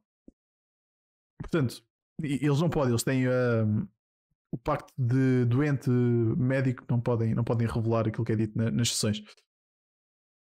Portanto, é, é, há aqui diferenças de paradigma, há aqui diferenças de pensamentos, há aqui muitas coisas que poderiam mudar nas nossas empresas cá que não mudam. Vá-se lá, deixa saber porquê. Uh, e há muitas empresas grandes que poderiam adotar este tipo de, de vou dizer de jogada, mas para conseguirem aliciar os seus, os seus funcionários a libertarem-se psicologicamente de algumas coisas e conseguirem, de certa forma, perceber também que do outro lado não é? estão a receber um certo apoio, muitas vezes é, é descartado pelas empresas. Isso, isso era, era excelente. Uh, eu, numa empresa onde estive, eu sugeri isto uh, e fui rapidamente ridicularizado numa, numa, numa reunião porque isso era coisa de fracos. Ok? Uh, isso de, de, de, ir a psicólogos e não sei o que era, coisas de, era coisa de fracos. Portanto, vocês podem ver a mentalidade que nós temos cá. Não é uh, uma coisa tão, tão incrível, não é? tão, tão maravilhosa, porque nós somos estúpidos. Nós, no fundo, somos estúpidos e temos um, uma mentalidade também de mirvilha. Portanto, ainda há muita coisa para, nós podemos evoluir e, e não evoluímos. O Ganser diz: uh, para a maior parte das empresas és um número, e és, tu, tu és uma maneira de faturar mais dinheiro. Uh, mas há muitas empresas cá que já começam a ter, a ter outro tipo de, de comportamento perante o trabalhador. Mas uh, em, termos de em termos comparativos, essas empresas são empresas geridas por pessoas mais jovens. Ok? Portanto, eu num, num podcast com, com, com a Denise de, sobre a maternidade, falei nisso. Por exemplo, questões, questões raciais, questões da homofobia, questões de gestão mais, mais de conexão com, com o trabalhador, são coisas que ainda vão demorar tipo uma ou duas gerações a realmente ficar mais consolidadas, porque é quando as gestões de, das empresas começam a ser geridas por pessoas das, da nossa geração e da geração dos nossos filhos já começam a ter mais esta sensibilidade, estás a ver? Uh, é normal que ainda não exista esta sensibilidade. Nós temos, as pessoas que gerem não. E há aqui um conflito de gerações. Mas eu acredito que com o passar do tempo as coisas vão melhorar. Mas pá, quando a nossa geração, que já está a começar a gerir as suas empresas, a geração dos nossos filhos vai chocar com essa e é sempre assim, né? Mas epá, eu acredito que as coisas tenham tendência a melhorar nesse aspecto. Uh, e eu próprio gostava muito de conseguir ver isso, ainda isso no meu tempo de, trabalha, de trabalhador, mas enfim. Uh, 20. Em relação a esse, a esse, assunto das empresas, se te pagassem mais e quisessem que continuasse a trabalhar, não digo que seja o correto, porque a saúde está em primeiro lugar, será que não agarras o teu pelos cornos e trabalhavas? Não. Não. Eu posso, eu posso dizer que eu, na pandemia eu tive três meses uh, praticamente que não tive fins de semana. Pagaram umas horas, pagaram umas fins de semana. Mas tu perguntares-me, uh, se me perguntares compensou-te o dinheiro que recebeste versus uh, aquilo que tu tiveste de, cansa de cansaço, eu dizia-te hoje que preferia mil vezes ter tido os fins de semana a receber a quantidade de dinheiro que recebi. Porque eu só consegui recuperar daquilo e aquilo começou para aí em outubro, mais ou menos. Outubro, novembro, dezembro. Mais ou menos uma coisa assim. Eu só consegui recuperar realmente dessas horas todas a mais de trabalho em junho deste ano, junho ou julho deste ano, quando fui de férias. Consegui ter duas semanas de férias. Foi a única altura que eu consegui recuperar. E eu digo isto muitas vezes, meu, às vezes o, o dinheiro não compra tudo, meu. O dinheiro não compra tudo. O dinheiro não compra a felicidade, o dinheiro não compra a saúde. Pode proporcionar melhor saúde, pode proporcionar momentos de melhor felicidade, mas não te vai trazer a felicidade. O dinheiro não traz felicidade, traz liberdade. O dinheiro não traz saúde, ajuda-te a ter uh, acesso a uma saúde melhor. Mas se tu não procurar saúde melhor, o dinheiro vai te servir para quê? Vai servir para nada. E tu vais estar, ou seja, e tu vais estar a trabalhar essas horas todas, possivelmente chegares a um burnout, e nesse dinheiro todo que ganhaste essas horas, tens de pagar a um psicólogo para te ajudar a superar o burnout que tiveste, não faz sentido. Ok? Vai de pessoa para pessoa. Há pessoas que se dão bem a trabalhar muito uh, e que aguentam uma série de tempo a trabalhar, há outras que não. O meu caso é que eu tenho um certo limite e, e tenho que chegar a um certo limite, tenho que pausar. E preciso de parar. Literalmente, parar. Ok? ter um fim de semana, ter uma semana em que me dedico a outras coisas que não o trabalho. Posso dar um exemplo. Uh, eu tenho o meu trabalho das 9 às 6, 9 às 6, uh, e tenho o podcast e tenho outras cenas. Eu, depois das 6, dedico-me sempre ao podcast ou a outras coisas, uh, outros projetos que eu tenho. Tipo, eu às vezes é tipo 10 da noite, 11 da noite e ainda estou a trabalhar nessas cenas e depois desligo e vou ver uma série e vou-me deitar ou ver YouTube, ou o que seja. E o que é que acontece? Eu continuo a trabalhar normal. Não, isto não influencia o meu rendimento, porque isto para mim dá-me prazer fazer. É divertido. Não é cansativo. Mas eu, quando eu senti que isto estava a ser cansativo, isto, gerir isto tudo, este, o podcast, falar com pessoas, criar roteiros, essas coisas todas, eu decidi parar. Eu disse: esta semana e este fim de semana não vou trabalhar no, no podcast nem nenhum projeto uh, que eu tenho. Eh, deixem-me deixem deixar este disclaimer. Quando digo projeto, eu não estou a trabalhar para clientes, estou a trabalhar para mim. Estou a fazer os meus projetos, podcasts, os meus, os meus sites, os meus estudos, as minhas merdas. Eu não estou a fazer side jobs. Uh, tratar dos meus canais de YouTube, cenas assim. E eu disse: Meu, vou desligar. Mas eu tinha esta possibilidade. Eu, do meu trabalho, não tinha possibilidade de dizer: Ah, olha, esta semana não vou trabalhar. A menos que tenha férias, eu não posso fazer isto. Não posso. E se tu estás naquele loop, como eu estava a entrar com isto, se tu começas a entrar naquele loop, foda-se, tenho que parar. E paras. Eu parei, porque eu posso. Disse pessoal: olha, não há podcast para a semana. Pronto. Tirei o, o tempo que tive que tirar, até sentir que podia regressar com força e, e isto dar-me prazer novamente. Mas foi um processo. Eu tive que parar. Trabalho, tu não podes fazer isso. A menos que trabalhes por conta própria. Não podes fazer isso. Estás a perceber? É, é tipo. O dinheiro não paga muita coisa. Ajuda, mas não paga muita coisa. Pá, é a gestão de cada um.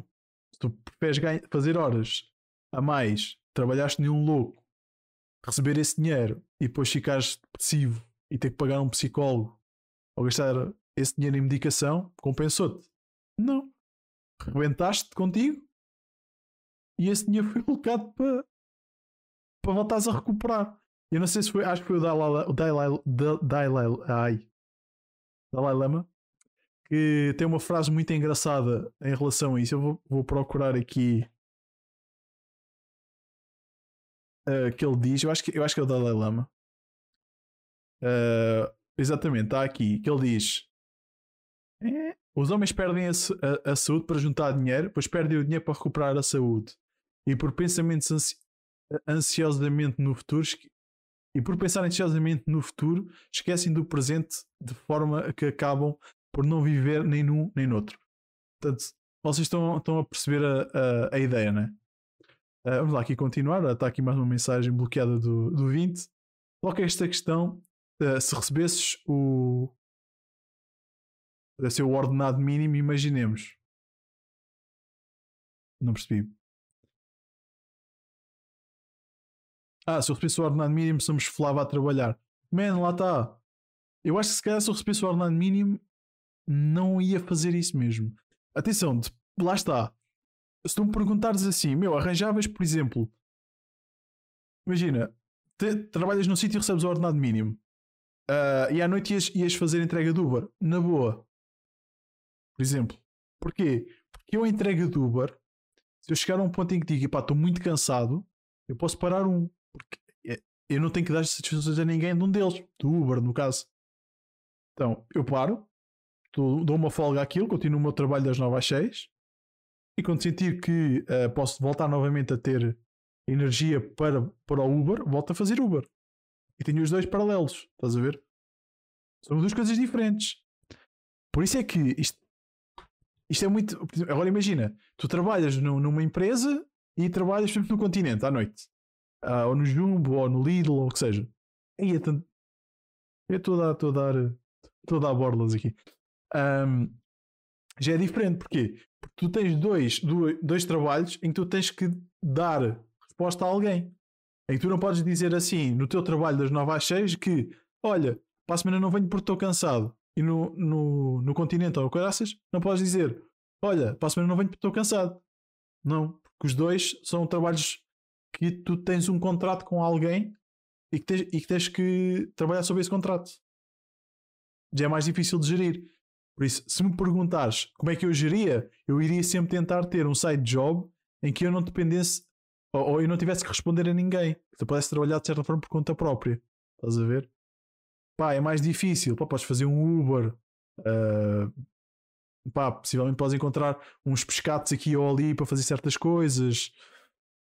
Epá, se calhar é melhor fazeres isso, porque de certa forma podes chegar ali a um ponto e dizer assim: opá, olha, estou muito cansado agora, vou desistir. Não, não é desistir, vou pausar este para me dedicar ao outro que é o meu das 9 às 6. Acho, espero que me tenha feito entender. Duas semanas mesmo assim sabe a pouco. Muito pouco. Uh, por exemplo, na Islândia, algumas empresas começaram a dar um dia de folga aos trabalhadores, seis dias no total, e fazendo a análise sobre o rendimento muito superior aos que tinham antes das duas folgas. Eu, sobre isso, eu, eu fiz um podcast também com o Luís Lopes aqui, nós falámos sobre isso. Uh, e atenção, isso é fixe, Há empresas em Portugal que já fazem, mas tu tens um problema. Qual é que é esse problema? Ou isso sai como lei geral para toda a gente, em que, por exemplo, sexta, sábado e domingo tu não trabalhas, ou se for por. Uh, imagina, uh, facultativo, cada um decide o que quer. Imagina, ah, a minha empresa faz à terça, ah, a minha faz à segunda, ah, a minha faz à sexta. Aqui faz mais sentido seja à segunda ou à sexta, mas imagina, tu tens um filho, tens uma creche, o teu trabalho dá à sexta, a creche dá à segunda. Como é que é? Como é que tu geres a segunda-feira para meteres a criança? Se não tiveres mais, mais ninguém para deixar.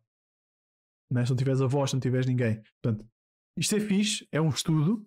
O estudo é fixe, tá, deu resultado, deu uma série de métricas, mas há que pensar nisto de uma forma social. E como é que pode uh, realmente uh, ajudar toda a gente, ok? Mais uma vez, eu acho que Portugal, os trabalhadores em Portugal, ainda não têm mentalidade para ter isto. Países como a Islândia, uh, como a Holanda, se não me engano, como a Espanha, são um bocadinho diferentes. Especialmente a Islândia. Nós cá, se tu vires muitos comentários sobre uh, os três dias, lógico que toda a gente quer os três dias. Mas será que toda a gente durante os outros quatro vai conseguir render aquilo que deve, porque é assim, tu tens menos um dia, mas supostamente continuas a ganhar igual. Portanto, tens que render o mesmo nos outros quatro dias. Não é? A ideia aqui é que tu não chegues à quinta-feira como tu chegas a uma sexta-feira atualmente. Não é? Tu chegas a uma sexta-feira já estás tudo arrebentado. A ideia aqui é que esses três dias consigam fazer com que os outros quatro sejam mais rentáveis ainda do que os cinco normais da semana. Eu, eu pessoalmente, eu acho que nós, eu, eu, eu digo muito isto no, no bom e no mau. Nós não temos a capacidade ainda, mentalidade, para termos esses três dias. Mas vamos ver como é que as coisas vão correr. Há empresas que já dão, há outras que não dão. Uh, vamos ver. Uh, cheguei a fazer isso mesmo, mano. Cheguei a um, a um momento em que disse parou. Sim, meu, às vezes tem que ser, tem que ser, tem que ser mesmo. Uh, Nelson, eu no, eu no meu trabalho em plena pandemia fizemos semanas em que só um dia de descanso e que aconteceu muito que, que aconteceu foi que muitos de nós já nem durante, já nem durante o horário normal, nem durante as horas extra éramos produtivos. Mas lá está, meu. Mas isso é, mas isso ocupa a gestão. Isso ocupa a gestão. Porque isto é somar um mais um. Pá, eu sei que foi uma altura complicada. Sei que foi uma altura em que havia muita demanda, especialmente na área que tu trabalhas. Eu sei na área, qual é, é a área que tu trabalhas. Uh, houve uma especial demanda aí e era necessária uma resposta muito rápida para que não faltasse às outras pessoas cá fora uh, muitas coisas. E, e, eu no início agora do podcast, do episódio, dei-vos um exemplo daquilo que aconteceu. Não sei se, ainda, se já cá estavas, que era o que aconteceu nas lojas que eu vi, que era pessoas tipo a meter cenas para o carrinho, serem carrinhos cheios uh, e faltarem, falta, falta papel higiênico, faltar uma série de coisas. Uh, por isso eu percebo a demanda seja maior e que seja preciso de certa forma arrastar as pessoas para dar essa, essa serventia. Mas epá, é lógico, quando tu, quando tu mais trabalhas, menos produtivo tu vais ser. Se não descansas, tu não vais conseguir ter uma rentabilidade ao longo do tempo. Pá. Olha, olha pelo menos pagaram-te as horas extra, né? Há muita gente que não paga horas extra. Uh, Espanha, sexta-feira é siesta. Não, a siesta é sempre, meu amigo. A siesta é sempre. Jogaste ali um. Ou tinha, não sei se ainda tem. ali um horário uh, da siesta. Não sei se ainda tem. Acho que não tem. Acho que ele já não tem. Estive lá três meses e tinha um horário durante o estágio do caraças. Atenção que o meu horário era igual ao dos próprios trabalhadores da empresa. Sim. Não, isso é, isso é fixe. Ah, ainda bem que tinhas o mesmo horário. Mais uma vez, há empresas que não dão o mesmo horário. 20, acho que te dá outro ânimo, uh, ânimo para trabalhar. O facto de chegares às 16 numa quinta-feira e saberes que tens 3 dias para descansar. Sim, mas lá está. A, a questão aqui é. Vamos lá ver é nós termos a mentalidade e percebermos que a ideia desses quatro dias é tu seres mais rentável. Porque uh, aquilo que eu vi um, uma cena da Islândia deles, um, que não era bem um documentário, era tipo uma cena de notícias que eles falaram sobre isso. Em que o pessoal que estava a trabalhar dizia que chegava quinta, uh, ao final da semana, né, que era a quinta-feira, e tinha energia ainda, pronto tinha mais tempo para fazer outras cenas porque, e sentiam-se mais realizados, porque conseguiam ter, por exemplo, uma sexta-feira para realizar eh, atividades com a família uh, e que não havia muito movimento. Uh, conseguiam, por exemplo, uh, dedicar-te a outras coisas mais pessoais, a fazer formações, a fazer pá, cenas que, te fazem sentir bem, fazem sentir realizado. Estás a ver? Pá, isso é fixe, porque isso ah, tá, dá-te uma, uma, um boost de, emocional muito grande, torna-te mais feliz. Porque estás a fazer cenas que tu gostas, tens tempo para fazer cenas que tu gostas. Por isso é normal tu depois chegues à de segunda à quinta com mais ânimo e mais, mais, mais energia para trabalhar. Agora, o Tuga o Tuga é um bocado diferente da, da Islândia, né? dos islandeses. Daí eu dizer que não sei se, se será uma coisa que para já vai funcionar num âmbito geral para toda a gente, estás a ver? É só por isso. uh... Diz-me tu pessoalmente se não serias mais rentável nessa situação. Eu já disse que eu seria mais rentável nessa situação. Do, dos, dos, dos três dias por semana, né? Estás a dizer dos três dias por semana. Uh, se for nesse caso, uh, lógico, seria muito mais rentável. Uh, mas, mas lá está. Atenção a uma coisa as empresas têm que perceber também que uh, apesar de tu seres mais rentável, isto, imagina só isto sair à noite na quinta para sexta, sexta para sábado para hã? sexta para sábado e sábado para domingo. Estou a perceber, pá, eu não sei à noite há sei lá quanto tempo, mas, mas estou a perceber a ideia. E não, não, não. Mas, por exemplo, temos que perceber, as empresas também têm que perceber que não é. Uh, podem manter o mesmo ciclo de trabalho, mas que é um, seria uma questão ajustável. Porque, independentemente de tudo o resto, vais sempre ter menos um dia de trabalho. Ok? É, é pá, tu podes ter mais produtividade, conseguires, por exemplo, fazer mais tipo 10% daquilo que fazias, porque tens mais energia, mas não vais fazer 100%. Não é porque tens menos um dia, vais conseguir dar 50% ou 100% a mais. Tu tens uma energia, mas essa energia é limitada. Não, ela não, não em 3 dias não regenera. Trabalhas em 4 ou trabalhas, né? Portanto, o, o que eu quero dizer é tem que haver um ajuste naquilo que é o trabalho, tem que haver um ajuste naquilo que é a mentalidade, a nossa trabalhadores e, e empresas, para que isto funcione. Porque se tu continuas a sobrecarregar as pessoas com trabalho a, a montes e esses, esses, quatro, esses três dias vão servir para zero. Se tu vais sobrecarregar as pessoas com o trabalho de 5 ou 6 dias, que é o normal. Agora sobrecarregam-te com o trabalho de 6. Eu duvido que eles vão te sobrecarregar com o trabalho de 5. Vão continuar a sobrecarregar com o trabalho de 6. E depois vai existir muitas vezes a desculpa de que tu não trabalhas o suficiente e que os 4 dias não resultam e tem que ser 5 porque uh, os 5 são, são os 4 são pouco para, para a necessidade que existe. Então estás a perceber? Tem que ver, mais uma vez, eu acho que isto no nosso país, na geração atual, não funciona. Tem que ser uma geração que tenha mais uh, mais abertura, tenha mais proximidade com as pessoas, o trabalhador, empresa trabalhador, ok? Uh, por exemplo.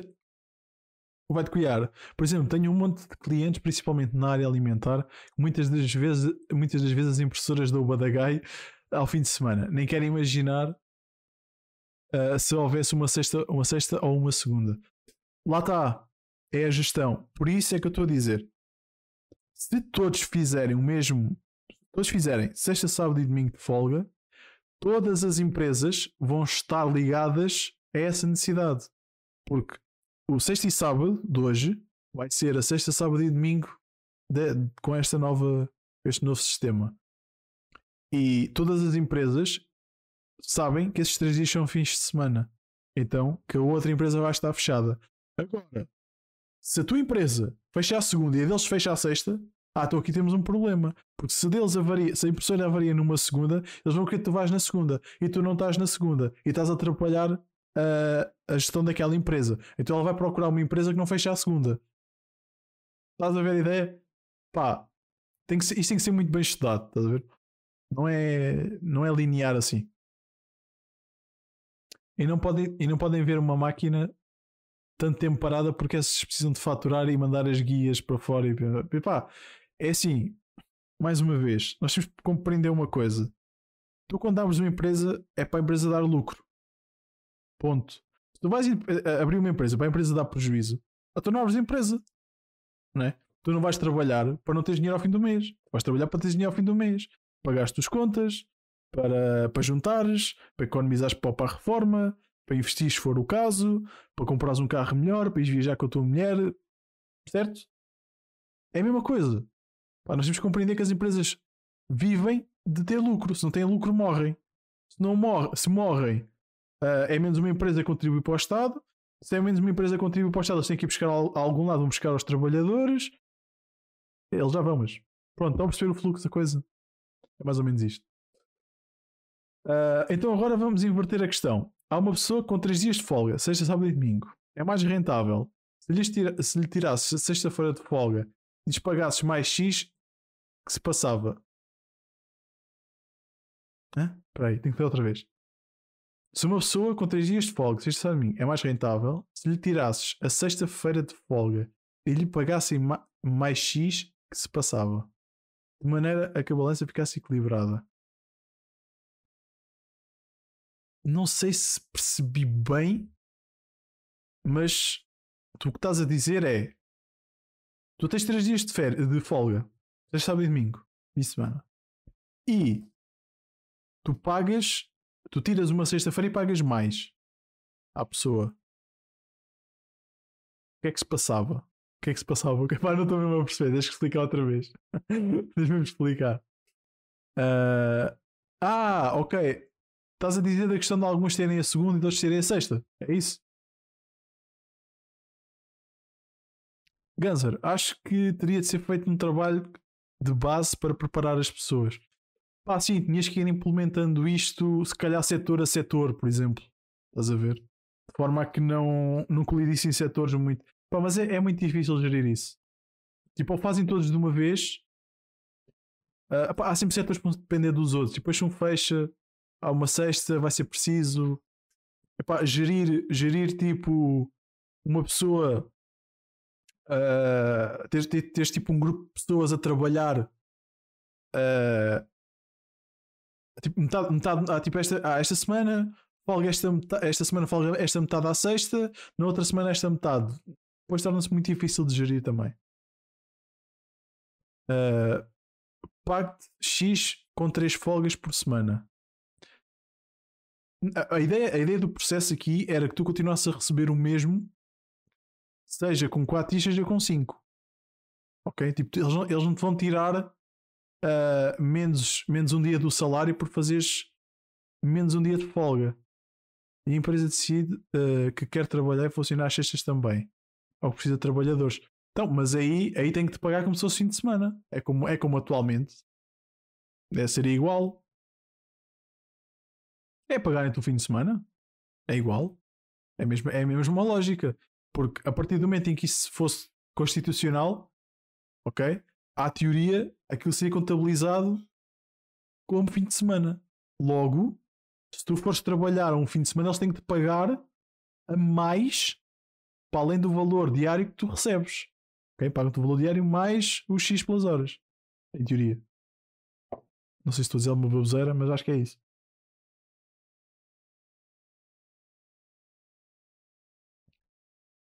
Mas vocês já repararam que a gente conseguiu sair rapidamente do tema.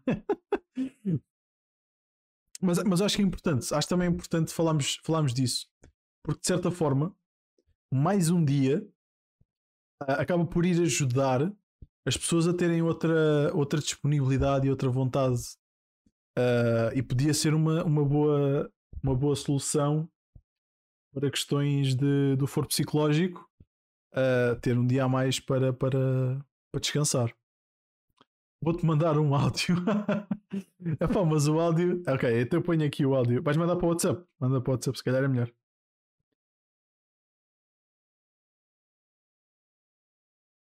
Tenho aqui o telefone. Bom, uh, mas aqui, uh, só acabando aqui a parte, a parte do burnout, uh, eu vi que havia muita, muitas pessoas com, com a dúvida se isto poderia ser crónico ou se tivesse cura. Uh, Sim, normalmente tem cura, não é uma coisa crónica. Não, não, Isso, isto normalmente só se torna crónico quando tu começas a ficar dependente de coisas como álcool e, e outras substâncias que te causam prazer ou vícios de jogo, etc. Aí sim é, é um problema mais sério porque tu vais sempre tentar recorrer a esse tipo de coisas quando estás num, num ambiente mais de burnout, num, ai, num, com o síndrome de burnout, é mais, é mais complicado. Teresa, eu acho que no início de tudo uh, seria todas as empresas praticarem o horário da função pública. Hum, nem. Porque o horário da função pública é, é menos, acho que é menos uma hora, não é? Uh, e isso não é trazer não vai trazer vantagem. Não vai trazer vantagem, na minha opinião. Não vai trazer vantagem porquê? Porque é apenas mais uma hora. Se tu reparares, por exemplo, em Lisboa, tu só para vir do centro de Lisboa para os subúrbios uh, é um tempo descomunal. Tu perdes muito tempo em viagens. Já há muitas pessoas que ainda vão para mais longe. Uh, só uma hora não não acho que seja seja relevante o suficiente. Um dia, sim. Uma hora, não. Um dia, sim, porquê? Porque imagina, uma hora, tu vais, tu vais ter que levantar todos os dias, vais ter que levantar na mesma cedo, vais ter que ter a mesma rotina na mesma durante 5 dias. O desgaste nasce da rotina. Se tu tiveres mais um dia para quebrar o ciclo de rotina, já é diferente. Uma hora. Uma hora acaba por ser gasta de uma forma muito simples. Uma hora basta tu saís do trabalho e ficares à conversa com um colega já perdeste essa hora a mais. Hum, ou é, é, é diferente. Não, não descontrais da mesma forma. Não descontrais da mesma forma. É, é, é muito diferente. É muito diferente. Porque aqui a questão é quebrares a rotina com um espaço maior de tempo.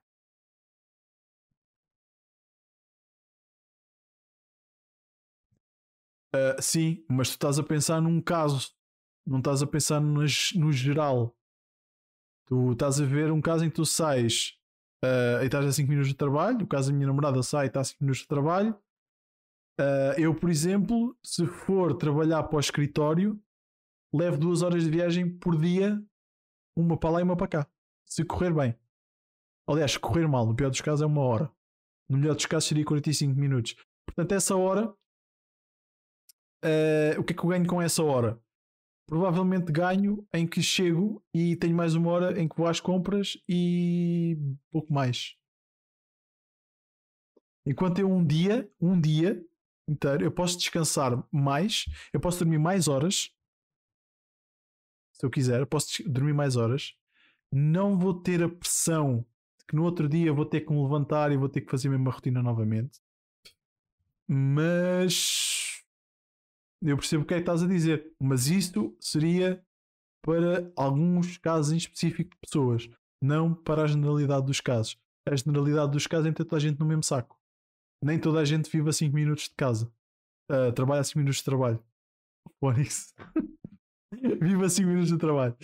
Uh, portanto, colocamos toda a gente na mesma, no mesmo barco, que é todos têm 3 dias de folga por semana, é diferente todos vamos ter. Uh, imagina, tu tens 3 horas, uh, 3 dias de 3 dias de folga por semana e já, e já vives a 5 minutos do trabalho, tu não vais ter mais 5 horas semanais.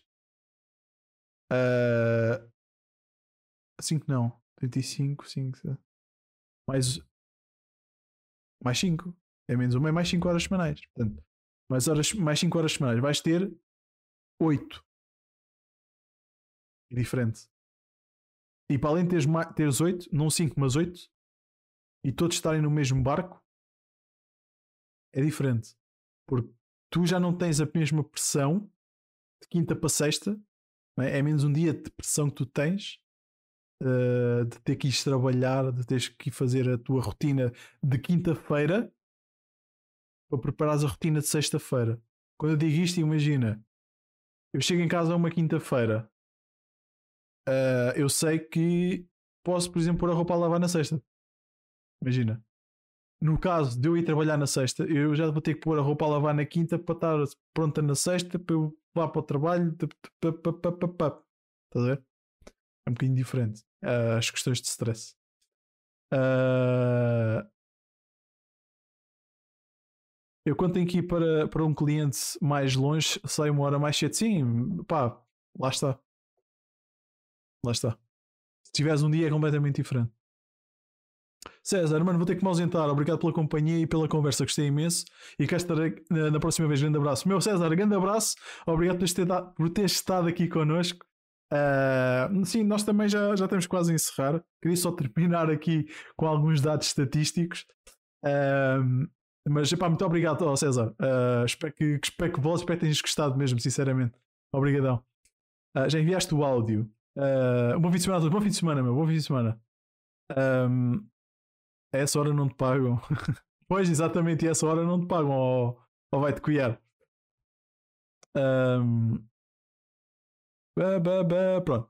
Então deixa lá ver aqui o teu áudio. Vamos lá ver se percebemos aqui o áudio do, do Diogo.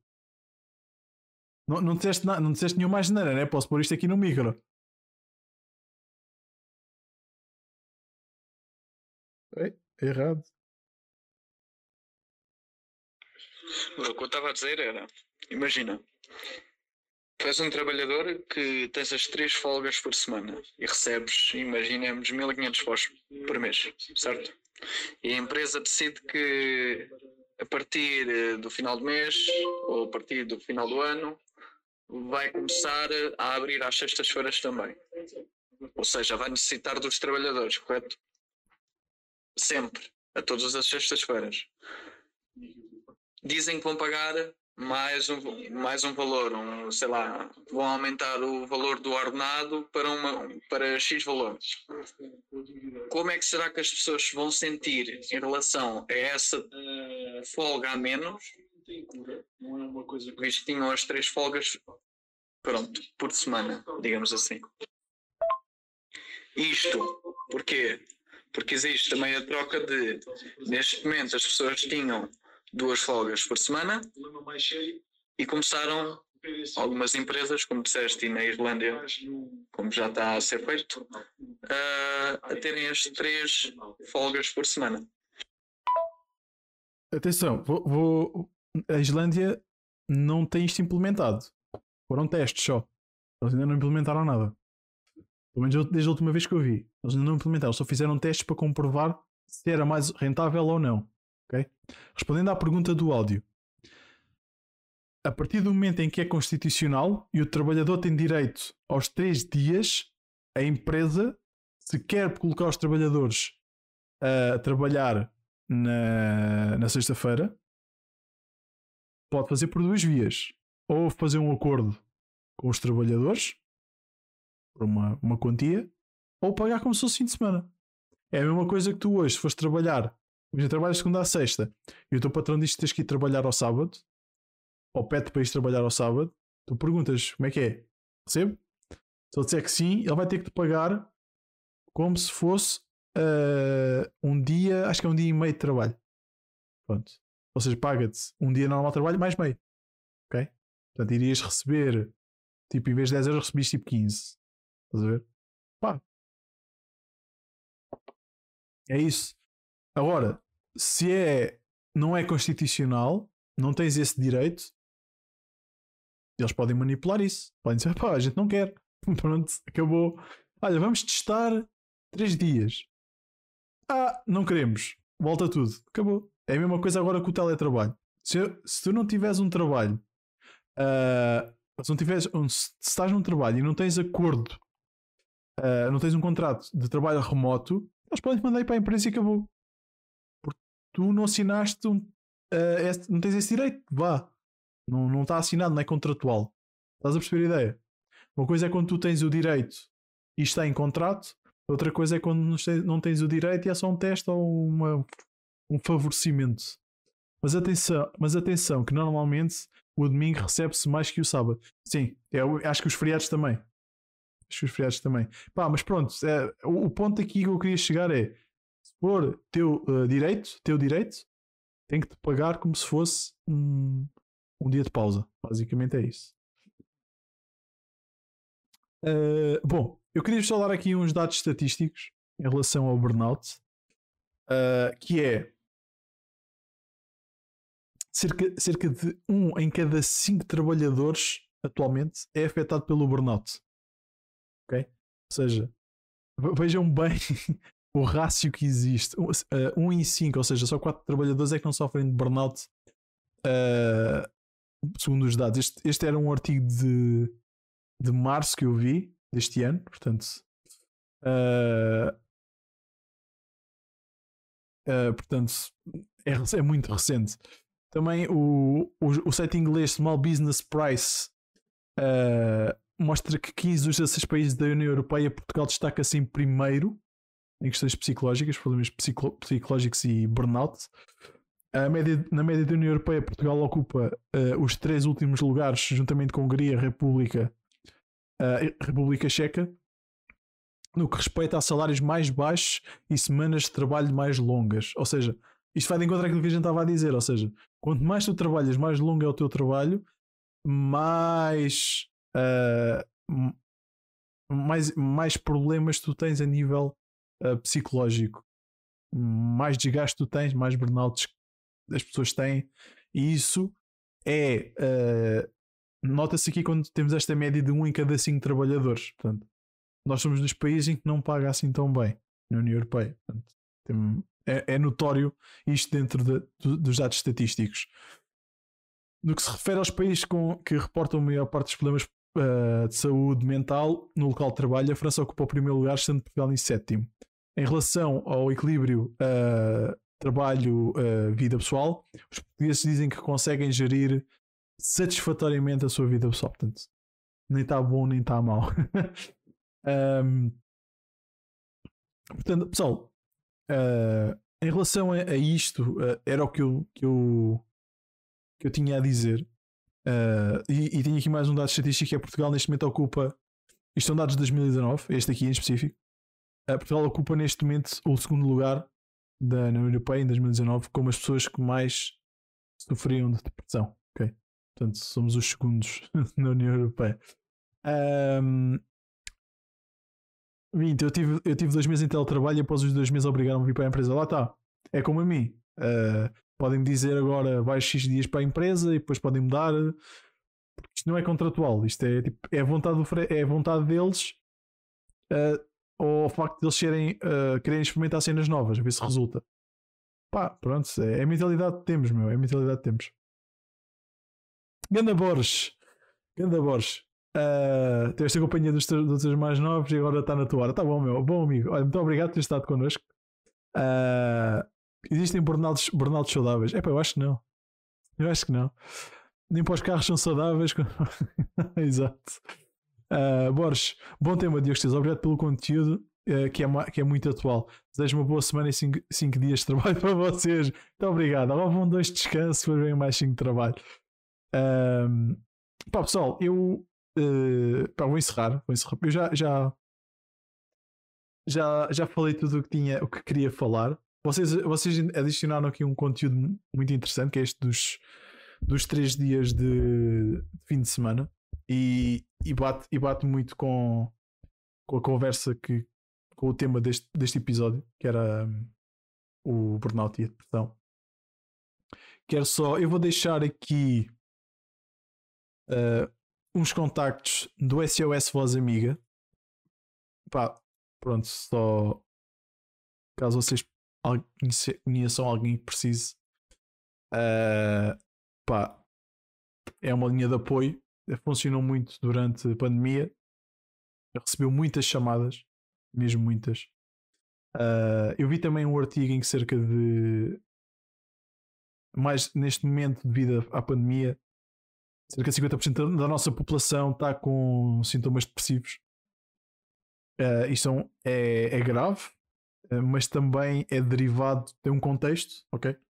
Acredito que muitas pessoas consigam superar facilmente esta, esta fase, uh, espero eu, e que não seja nada tão alarmante, mas é bom que. É bom que tenhamos esta consciência e que consigamos ajudar o próximo, ou pelo menos uh, levá-lo num caminho certo. Não, não, não, não, dar, não dar comentários como isto é para malucos ou estás é maluco. Não é saudável para a pessoa, não é de todo. E eu acho que é preciso é que tenhamos uma mente mais aberta e consigamos ajudar uh, essas pessoas a conseguirem ter uma, um esclarecimento melhor em relação àquilo que é problemas de depressivos, burnouts e consigam o melhor, melhor tratamento possível hoje em dia. Uh, pessoal, eu vou-me despedir. Já estou a ver aqui mal está a despedir-se de mim. Vocês querem ver pelas costas? Muito bom. Uh, mano, pá, tenho que agradecer à malta toda que esteve aqui. Nelson, a Teresa, a Maria José, que eu sei que ela está aí a ver. Ao 20, ao Vai-te Cuiar, ao Ceborro, Uh, ao César que já foi embora, ao Borges, claro, é o nosso amigo Borges, sempre presente, nunca falha. Uh, opá, pessoal, muito obrigado a todos. Uh, este foi um podcast um bocadinho diferente, não, não tive convidado, mas eu queria trazer este assunto, queria debater este assunto com vocês. Eu, eu vou tentar fazer mais lives, uh, não no contexto do podcast. Uh, doce, queres que eu dê raio a quem? Escolhe, pode escolher. Uh, não, no, não no sentido não no, no, no, contexto do podcast, mas, mas num contexto diferente. Vocês podem ver, se forem ao meu canal, vão ver que, que eu fiz um, uma live recentemente da Age of Empires, a primeira live a jogar algum jogo. Uh, pá, espero que, que, que, gostem também desse, desse conteúdo que eu estou a tentar trazer. Pá, vou tentar fazer um, alguns just sharing com a, com a malta. Uh, pá. Ei, oh, oh, pá, tu não falaste, meu. Tu quase não falaste, estás aí caladinho que nem um rato. Estás aí calado, meu. Estás no teu canto. Ó, oh, Dark Master, grande Didi. Não, desculpa lá, sério. Eu fui-te chatear para tu vires para aqui e agora não te tenho aquela, aquela ovação. Pô. É, mas desculpa lá, desculpa lá. Uh, pá, mas espero que tenhas gostado do conteúdo hoje. Espero que tenhas gostado do conteúdo. Eu fiz este conteúdo muito especialmente dedicado a toda a gente que, me acompanha aqui uh, para que consiga também ver, ver um bocado o lado do Diogo. que o Diogo também é, também é um ser humano, também sofreu com isto e. Perdão. E, e, e pronto, e posso dar aqui algum algum do meu do meu lado aquilo que é meu, olha, tra traz mais malta para aqui. Eu também tenho aqui uma meta de 50 50 inscritos e, não, e só consegui um, meu. Isto é boa triste. Esta Twitch para um gajo ser descoberto é uma tristeza, meu. E yeah, mas às vezes faz falta falar sobre estas cenas. É o que eu noto, sim. Bastante. Pai, e se tiverem conteúdos que achem que, que, que eu posso também dar algum feedback uh, para fazer um, um podcast sozinho ou um just sharing na, uh, como Diogo Esteves, sem ser podcast, pá, digam, digam. Vão às minhas redes sociais, mandem lá uh, uma mensagem ou mandem um, um sussurro na Twitch Uh, e eu, eu faço, tenho todo o prazer em fazer um, um roteiro e, e, e, partilhar essas, essas mensagens com vocês. Mano, se não tiverem mais ninguém, pá, então espera aí. DD, DD, DD, DD coisas cenas, ok. Então, mas eu tenho que seguir o gajo, né? Ou posso dar raid assim à, à bruta?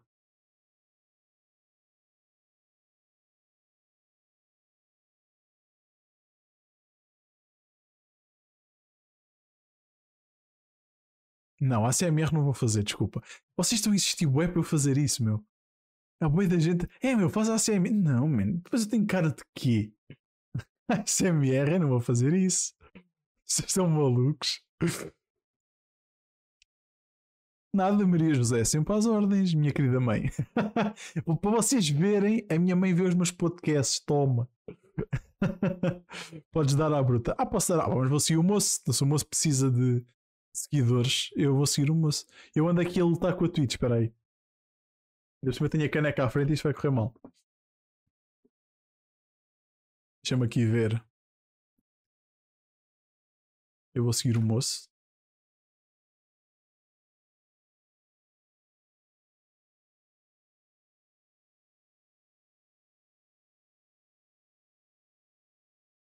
Ele tem muitos. Ah, só tem 12 seguidores. Bom, pessoal. Hoje faltou. Não, ele esteve aí, meu. Tu é que não o viste. Ele esteve aqui. Ele passou aqui ainda umas vezes. Um...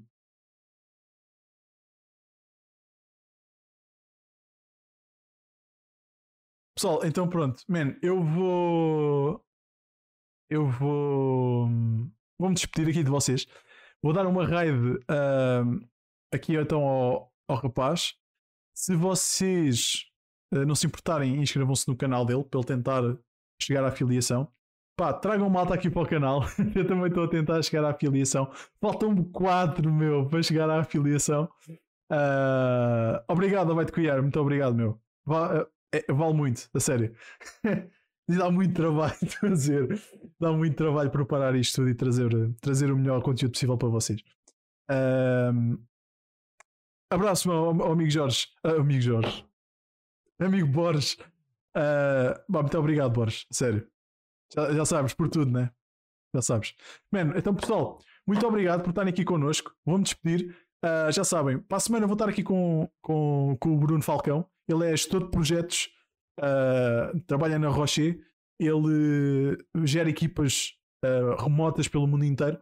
é um tema bastante, bastante fixe para quem, para quem gosta de, de trabalho remoto e quer saber mais sobre trabalho remoto. Vai ser um, uma cena bem fixe.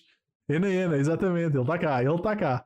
Uh, epá, no futuro vamos ter também Sr. Fox, vamos ter Sandra Bullet também tem canal aqui na Twitch. Tanto o Sr. Fox como a Sandra têm canal aqui na Twitch. Sigam, sigam digam que vem pelo Esteves. Um, vamos também ter uh, outros temas relacionados com coaching de carreira. Vamos ter uma série de conteúdos até o final do ano. Espero que estejam aqui connosco até, até, até ao momento. Vou, não vou perder do Bruno. Tu não perdes nenhum, meu. Tu não perdes nenhum. E é por isso que eu estou sempre a agradecer. Tu e a 13 e a Maria José e o Ceborro não perdem um. E, e o 20 também está a começar a vir, a vir com mais regularidade. Uh, pá, pessoal, espero que tenham gostado. Vou-me despedir. Vou dar aqui então uma raid uh, ao rapaz. Espero que inscrevam-se no canal dele, ok? E até à próxima sexta-feira.